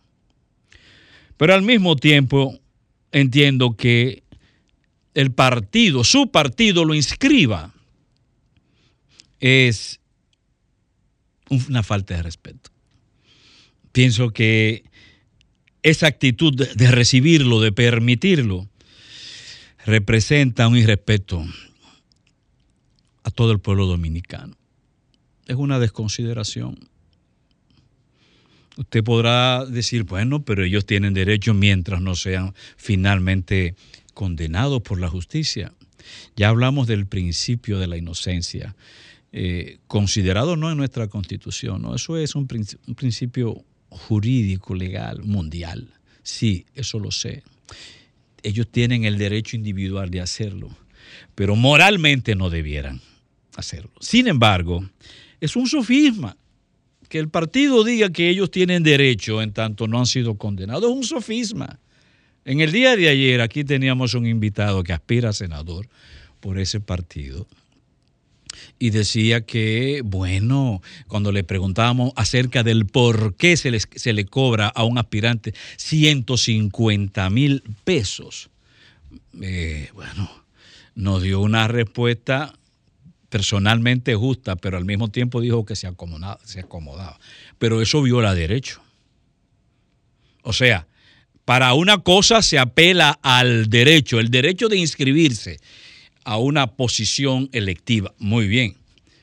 Pero para optar para una posición, para una, una posición electiva, también eh, se, se supone que universalmente tenemos el derecho, bajo ese principio de el derecho de elegir y ser elegible. Sin embargo, sin embargo, ese derecho es menospreciado, desconsiderado, violado en, el PRM cuando se le exige 150 mil pesos para inscribirse a un ciudadano, para inscribirse a cualquier posición. 150 mil pesos.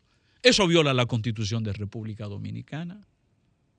Eso viola el derecho de esos ciudadanos. Es una forma de monetizar la democracia de República Dominicana. Ahí hay una violación de derechos. O sea, para una cosa sí, el derecho de aquellos que, que están siendo sindicados al, al negocio eh, del tráfico de droga. Bueno, ese tiene derecho. Pero para una persona común y corriente, un miembro de su partido inscribirse, no. Si no, si no aporta 150 mil rayas, el derecho se pierde, porque la democracia está monetizada. Entonces, puro sofisma. No hay coherencia en eso. No lo hay. Y la verdad que da pena porque la señal que manda la sociedad no es la mejor. En una sociedad donde continuamente estamos criticando otros antivalores. Pero ¿acaso esto no lo es? Como también llama muchísimo la atención, y con esto quiero terminar, lo que está pasando con eh, lo que se ha denunciado en el Ministerio de Cultura. ¿Cómo es posible que se estén dedicando 40 millones de pesos para seis, seis presentaciones teatrales? Yo estoy de acuerdo con la contratación de este tipo de eventos. No veo nada malo en eso. Creo que sí, que el Ministerio de Cultura tiene que promover la cultura en sentido general, y en este caso el teatro. Estoy totalmente de acuerdo con eso. Ahora, es una es desproporcionado. No tengo nada en contra de los grandes artistas que allí están eh, comprometidos con la obra que se pretende presentar en agosto. Perfecto, no, son buenos artistas, no hay dudas. Pero 40 millones de pesos por seis presentaciones en, en dos lugares específicos, dos lugares estatales. No hay duda que no representa la equidad que el, que el Ministerio de Cultura tiene que promover, porque tiene que, tiene que tener, políticas equitativas. Si se trata de promover cultura, tiene que, que ser en base a programas equitativos.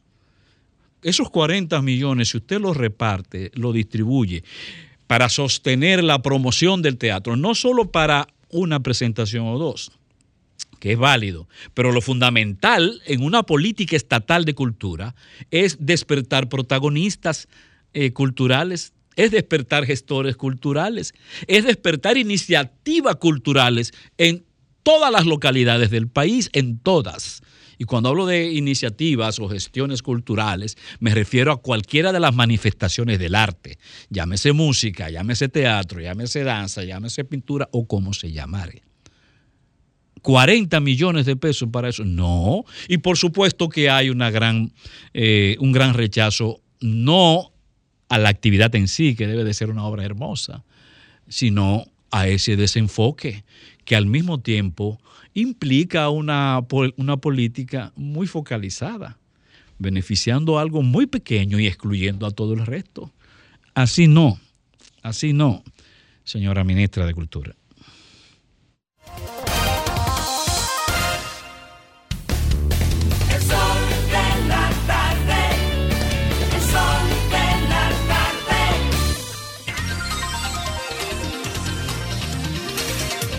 El fallecido ex primer ministro italiano Berlusconi, Berlusconi le dejó 100 millones de euros en herencia a su novia. Wow.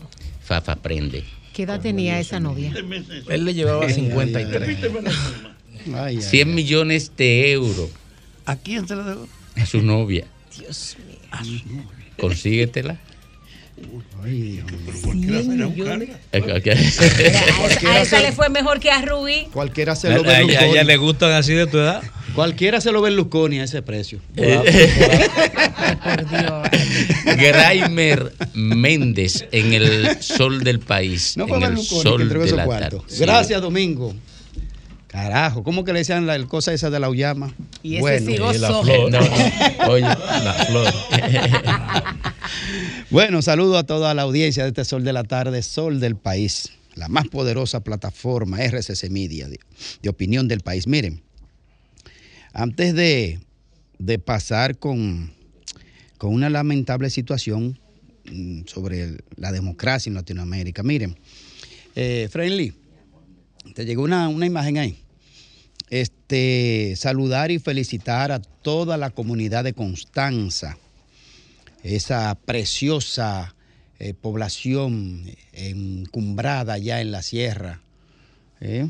Eh, de bellos eh, y encantos medioambientales, forestales, acuíferos y sobre todo su gente. Bueno, ellos tienen lo que se llama el Festival de la Cosecha, allá en Constanza, dedicado a las colonias española y japonesa, del 13 al 16 de julio eh, donde está coordinado por la Asociación para el Desarrollo de Constanza.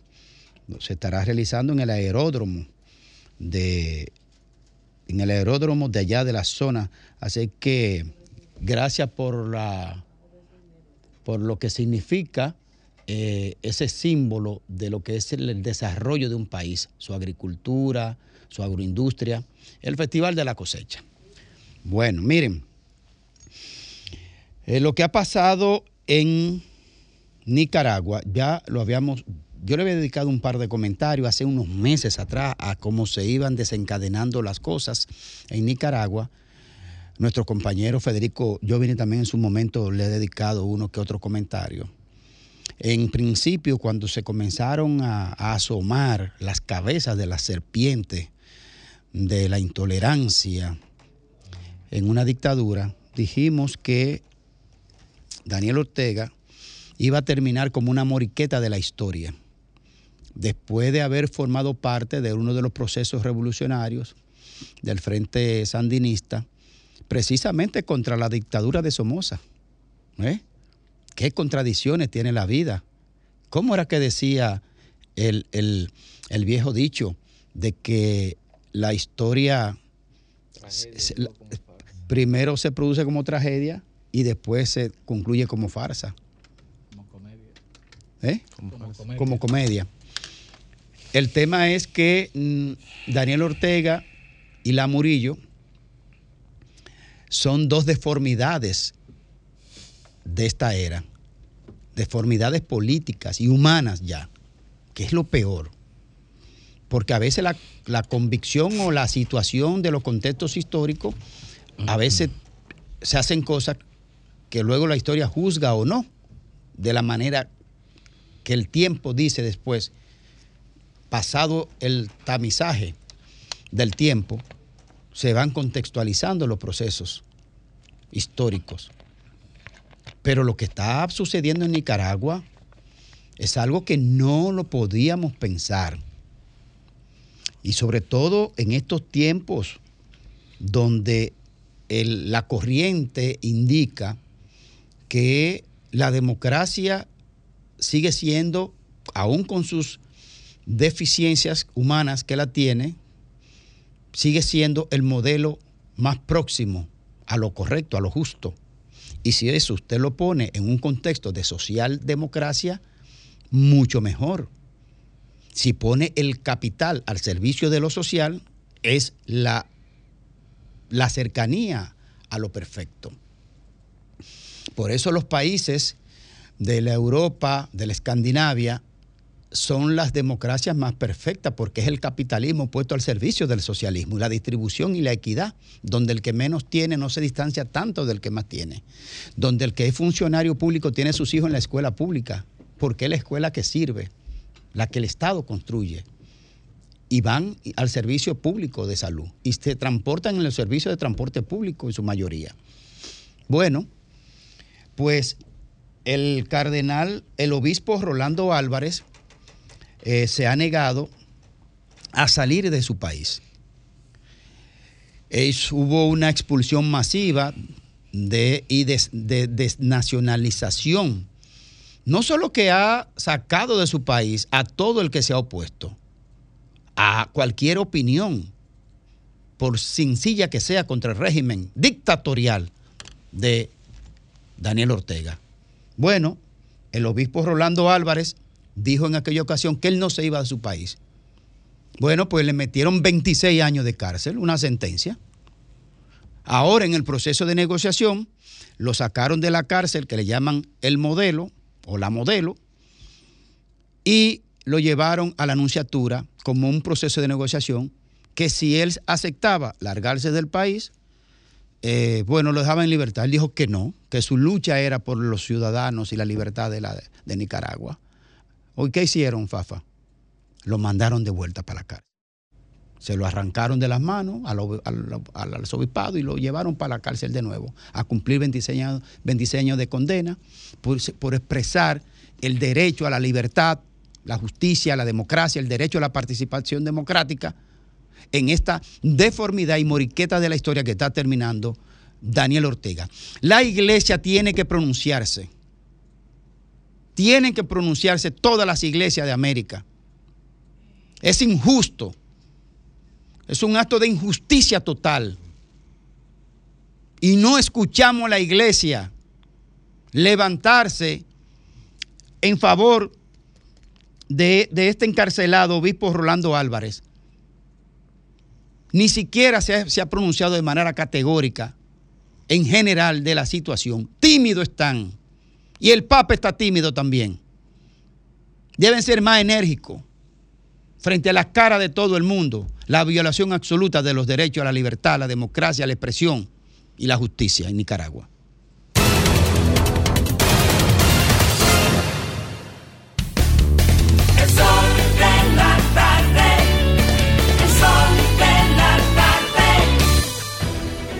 Sol 106.5, la más interactiva.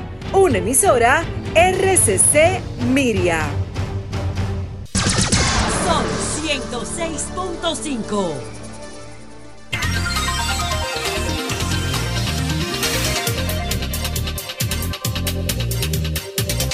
Son las 4.38 minutos aquí en el sol del país, en el sol de la tarde. A esta hora el doctor Federico Jovine. Gracias, Domingo. Buenas tardes. Y buenas tardes, amigos que nos ven, que nos escuchan. La deuda externa ha sido parte de la intrínseca de la historia de la República de su fundación. El emprendito Harmon, hecho por el funesto Buenaventura Bae o el Westendorp, eh, provocaron la invasión de 1914, sin ir más lejos. Uno de los grandes hitos entre comillas, del trujillismo fue pagar la deuda externa que reforzó su relato de gran benefactor de la economía. Y siempre tuvimos esa relación amor-odio con la deuda por todos esos precedentes históricos. Recordemos, hasta con risa, toda la crítica que se generó en torno a la primera emisión de bonos soberanos en el gobierno de Hipólito Mejía, que apenas ascendía a una chilata, visto los hechos posteriores, de 500 millones de dólares.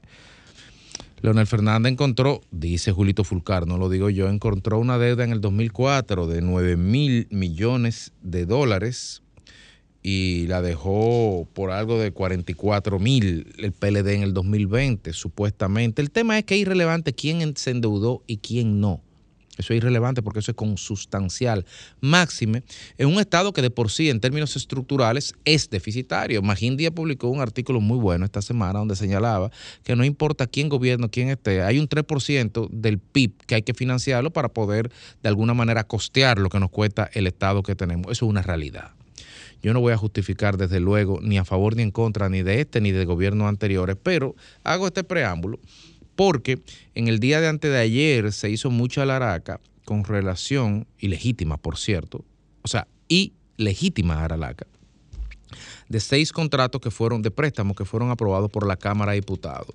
¿Qué pasa? Que hay un tema, un gran descubrimiento de, de una falencia estructural en la comunicación en el gobierno dominicano. La comunicación de este gobierno no sirve. Punto pelota, como dicen los españoles.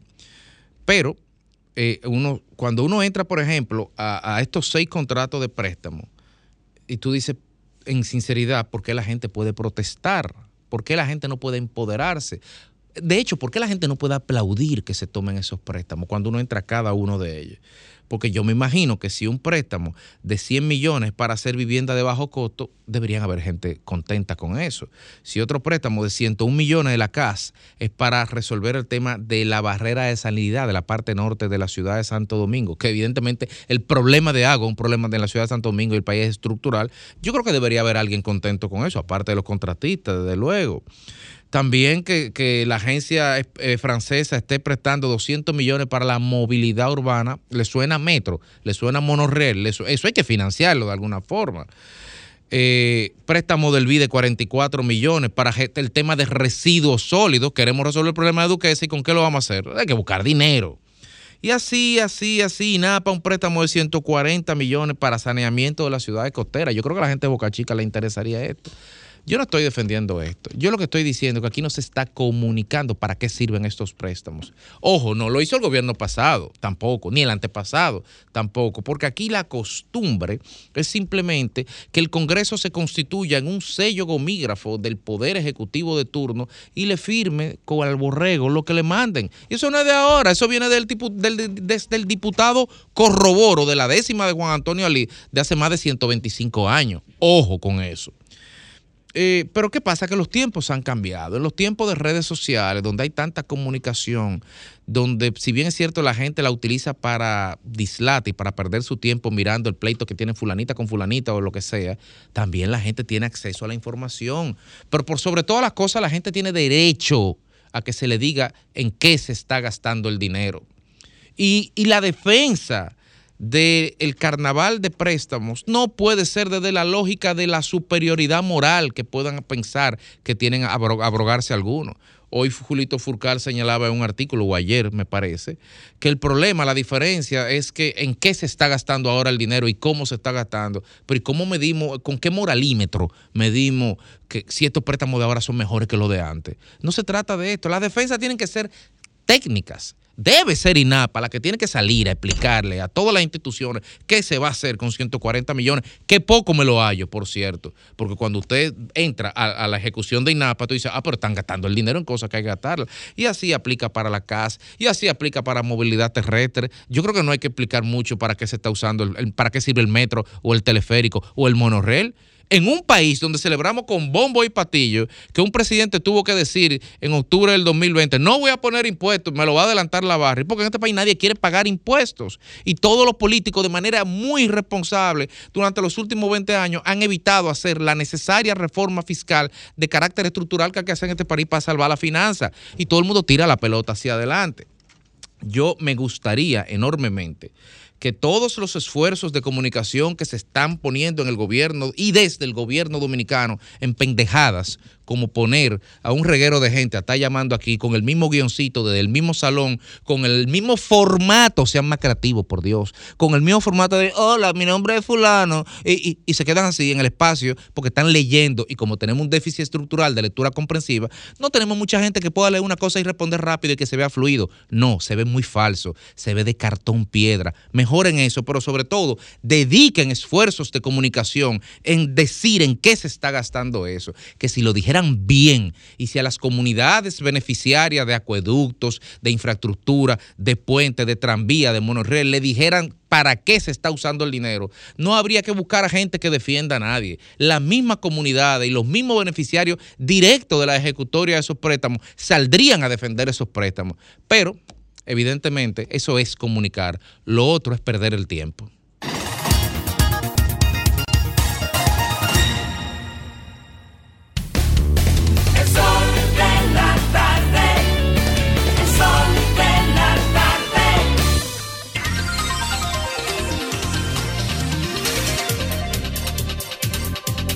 Son las 4:41 minutos y es hora del comentario de Domingo Páez. Gracias, Yulka.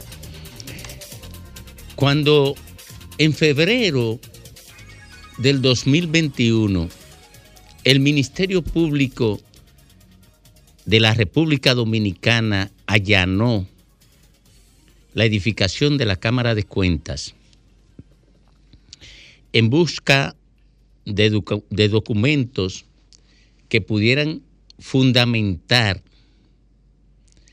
una acusación contra la anterior Cámara de Cuentas,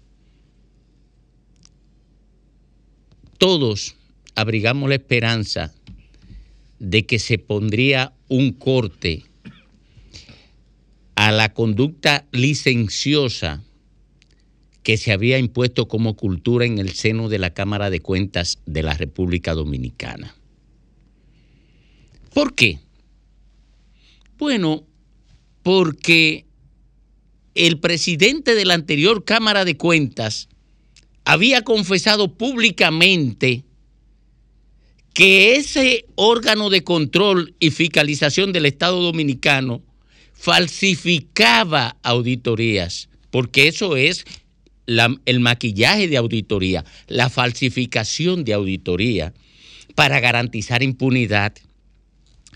Y ese es un delito penal. Ese es un delito que implica prisión y multas. Pero fue allanada la Cámara de Cuentas, se sacó un camión de documentos de allí, se llevó al Ministerio Público y hoy, julio del 2023, no se conoce de un expediente que impute la conducta confesada por el presidente de la Cámara de Cuentas pasada. ¿Cómo se llama eso? Impunidad. En mi anterior comentario yo cuestionaba al PRM y al presidente Abinader por consensuar esta Cámara de Cuentas con Leonel Fernández. Y fundamentaba mi cuestionamiento en el hecho de que usted no se puede pasar 20 años acusando a un presidente de ser el padre de la corrupción y de la impunidad y luego consensuar la estructuración del órgano de control y fiscalización que previene la corrupción en la administración de los recursos públicos. Es, un, es poco más que una incoherencia. Pero ocurre, señores, que se estructuró esa Cámara de Cuentas. Y yo he dicho que esa Cámara de Cuentas, la actual, tenía como principal propósito legitimar las auditorías maquilladas del pasado porque ahí explotó la crisis de esa Cámara de Cuentas. Cuando una parte de la Cámara de Cuentas planteaba que se hicieran nuevas auditorías a las instituciones que habían sido beneficiarias del maquillaje de auditoría y tres de las integrantes planteaban que se publicaran esa auditoría como estaban, argumentando la continuidad del Estado. Pero era la continuidad de la impunidad, no la continuidad del Estado. O estaban confundiendo la continuidad del Estado con la continuidad de la impunidad, porque el maquillaje de las auditorías lo único que garantizaba era impunidad para quien habían hecho administración impropia de los recursos del Estado, que habían sido reveladas por auditorías practicadas a las instituciones que tenían a su cargo y que fueron alterados los datos de esas auditorías. Por tanto, ya no hay solamente que responsabilizar al presidente Abinader y al PRM de haber consensuado esa Cámara de Cuentas con Leonel Fernández y que eso generó como consecuencia que hoy no tengamos Cámara de Cuentas y tengamos un desorden ahí en esa Cámara de Cuentas, que como denuncié hace muchísimo, fue manejada desde afuera.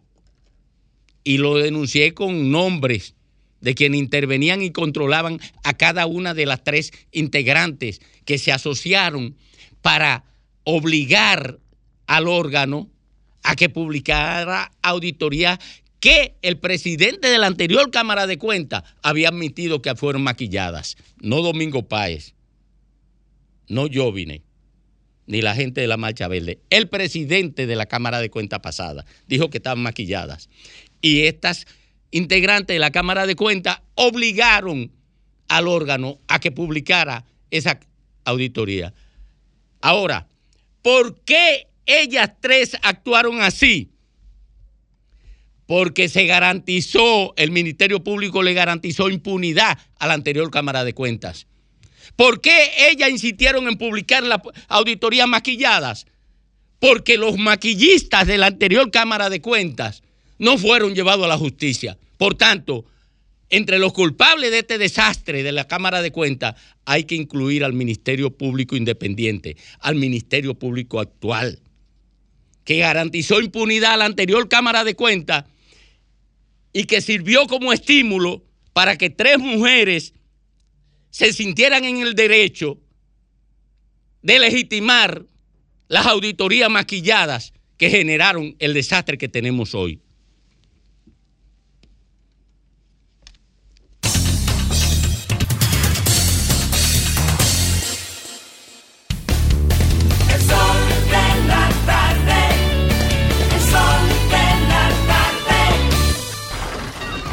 Comunícate 809-540-1065. 1-833-610-1065 desde los Estados Unidos. Sol 106.5, la más interactiva.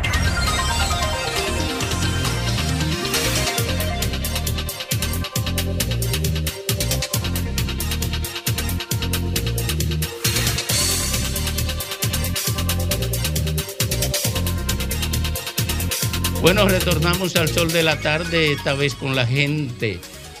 Hemos hablado, he- hemos hablado tres veces con la gente gracias a la ausencia de... Eh, no digo, no lo digo, no lo digo. Pero que tú insinúas que él no quiere que hablemos con la gente. No. Él dice que cuando él está aquí es que se habla con la gente. No, cuando él, no- cuando él, no- cuando él no viene, tardes, podemos hablar con la gente, gracias a Dios. Buenas tardes. Sí, Haciendo acopio de la identidad de, este- de, este- de esta emisora, la más interactiva. Pero cuando Sí. Ricardo Nieves está aquí, se convierte Ah, en la menos Ah, pero lo interactiva. dijiste. Bu- buenas tardes. Domingo, Ey, sí, queremos reconocerle al presidente del municipio de Villahermosa eh, un nuevo hospital, la ampliación de la avenida y el municipio de Villahermosa prácticamente remozado. Eso se llama gobernar para la gente. Por eso decimos cuatro más. coge, coge Fafa, coge tú que te encuentras. Buenas tardes. Hola, hola, buenas tardes. Adelante. Sí, yo quería comentar que eh, el asunto de la narrativa del PLD, de la gente de la oposición, respecto a que está entrando el mar y todo eso, los préstamos. Y hoy vi al señor Fulcal recordando nueva vez a este país que el PLD entró con 8 mil millones de dólares y multiplicó con Abel Martínez a la cabeza por seis la deuda externa, no por tres ni por dos ni por por seis, de 8 mil millones a 43 mil millones. Buenas tardes. Adelante. Buenas. Adelante. Ah, yo lo que digo que esas tres mujeres, la Cámara de Cuentas, en vez de pasarle juicio político, lo que tienen es que meter la presa por sinvergüenza. Buenas tardes. Adelante. Buenas, buenas tardes, le hablo Josefina de Santo Domingo Norte. Sí, adelante. ¿Sabe por qué yo llamo y defiendo a mi presidente Luis Abinader? Oye, Aquí en yo- Santo Domingo Norte ayer se inauguraron 500 viviendas para esas personas que no tienen una hábitat. El día de hoy están felices y contentas, que aunque tienen que pagarla bajo costo, pues su techo es propio. Y en Santo Domingo Norte, el director de la casa, Pablo Silva, también está trabajando en esta área, colocando bombas sumergibles a aquellos que no tienen el agua potable. Así que por eso defiendo mi presidente cuatro años más, Luis. Oye, eso, Fafa. Buenas tardes. El mismo guion mejorado. Sí, buenas tardes. Sí, adelante. Le habla Nelson Rafael, del municipio de Los Alcarrizos. Sí, adelante. Quiero dar las gracias al presidente Abinader por el teleférico No están y al ayudando. asfalto de la calle Y pedimos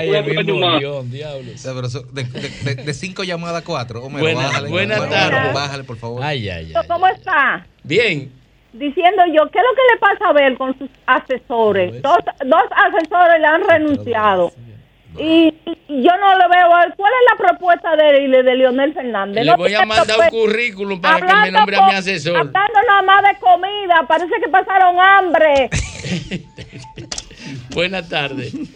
Buenas tardes, señor. Muchas bendiciones. que yo tuve en Mich. Adelante, adelante. Eh, quería hacerle una denuncia por esta vía, por este programa que se ve mucho. Adelante. Soy Héctor de los Guandules. Adelante, Héctor. Para decirle que a ver si por esa vía esos jefes, eh, esos funcionarios que tiene Abinader, no hay agua, estamos secos. Fellito, manda agua a los guandules y no sea malito. La estamos pasando toda por ahí y así quieren volver en el 24. Eh, en los guandules. en los guandules, Fellito, manda Los agua. guandules, los guandules sin agua no funcionan. No, no, no, no. Y quieren volver en el, en el 24, así, la- a- poniéndonos No, más no, pasados. ellos van a traer unos galones de agua ahí para que por poder volver. Cómprelo de lata. Bu- buenas tardes. Buenas tardes, Domingo. Bueno. Adelante. Domingo, pero yo pensando, ¿cómo puede ser subsanable una irregularidad de unos pagos a unos artistas? ¿De qué manera se subsana eso? ¿Devolviéndolo el dinero a los artistas? Mira, eh, eh, yo no sé esa vaina. Yo no sé cómo eso se arregla. Porque eso nació desarreglado. No, pero comienzo por devolver dinero. Ay, Y- y- eh, ay, ¿qué, qué- eso está cómo es? ¿Qué diría Lidio? Eh? Ay, ñeñe. No, pero eso todavía no sé. Él se refiere a los 40 millones. No, a los 100. Ah, ah, eso, pero eso es viejísimo. son los Fueron 100. 56 al final que se Nada más fueron 56.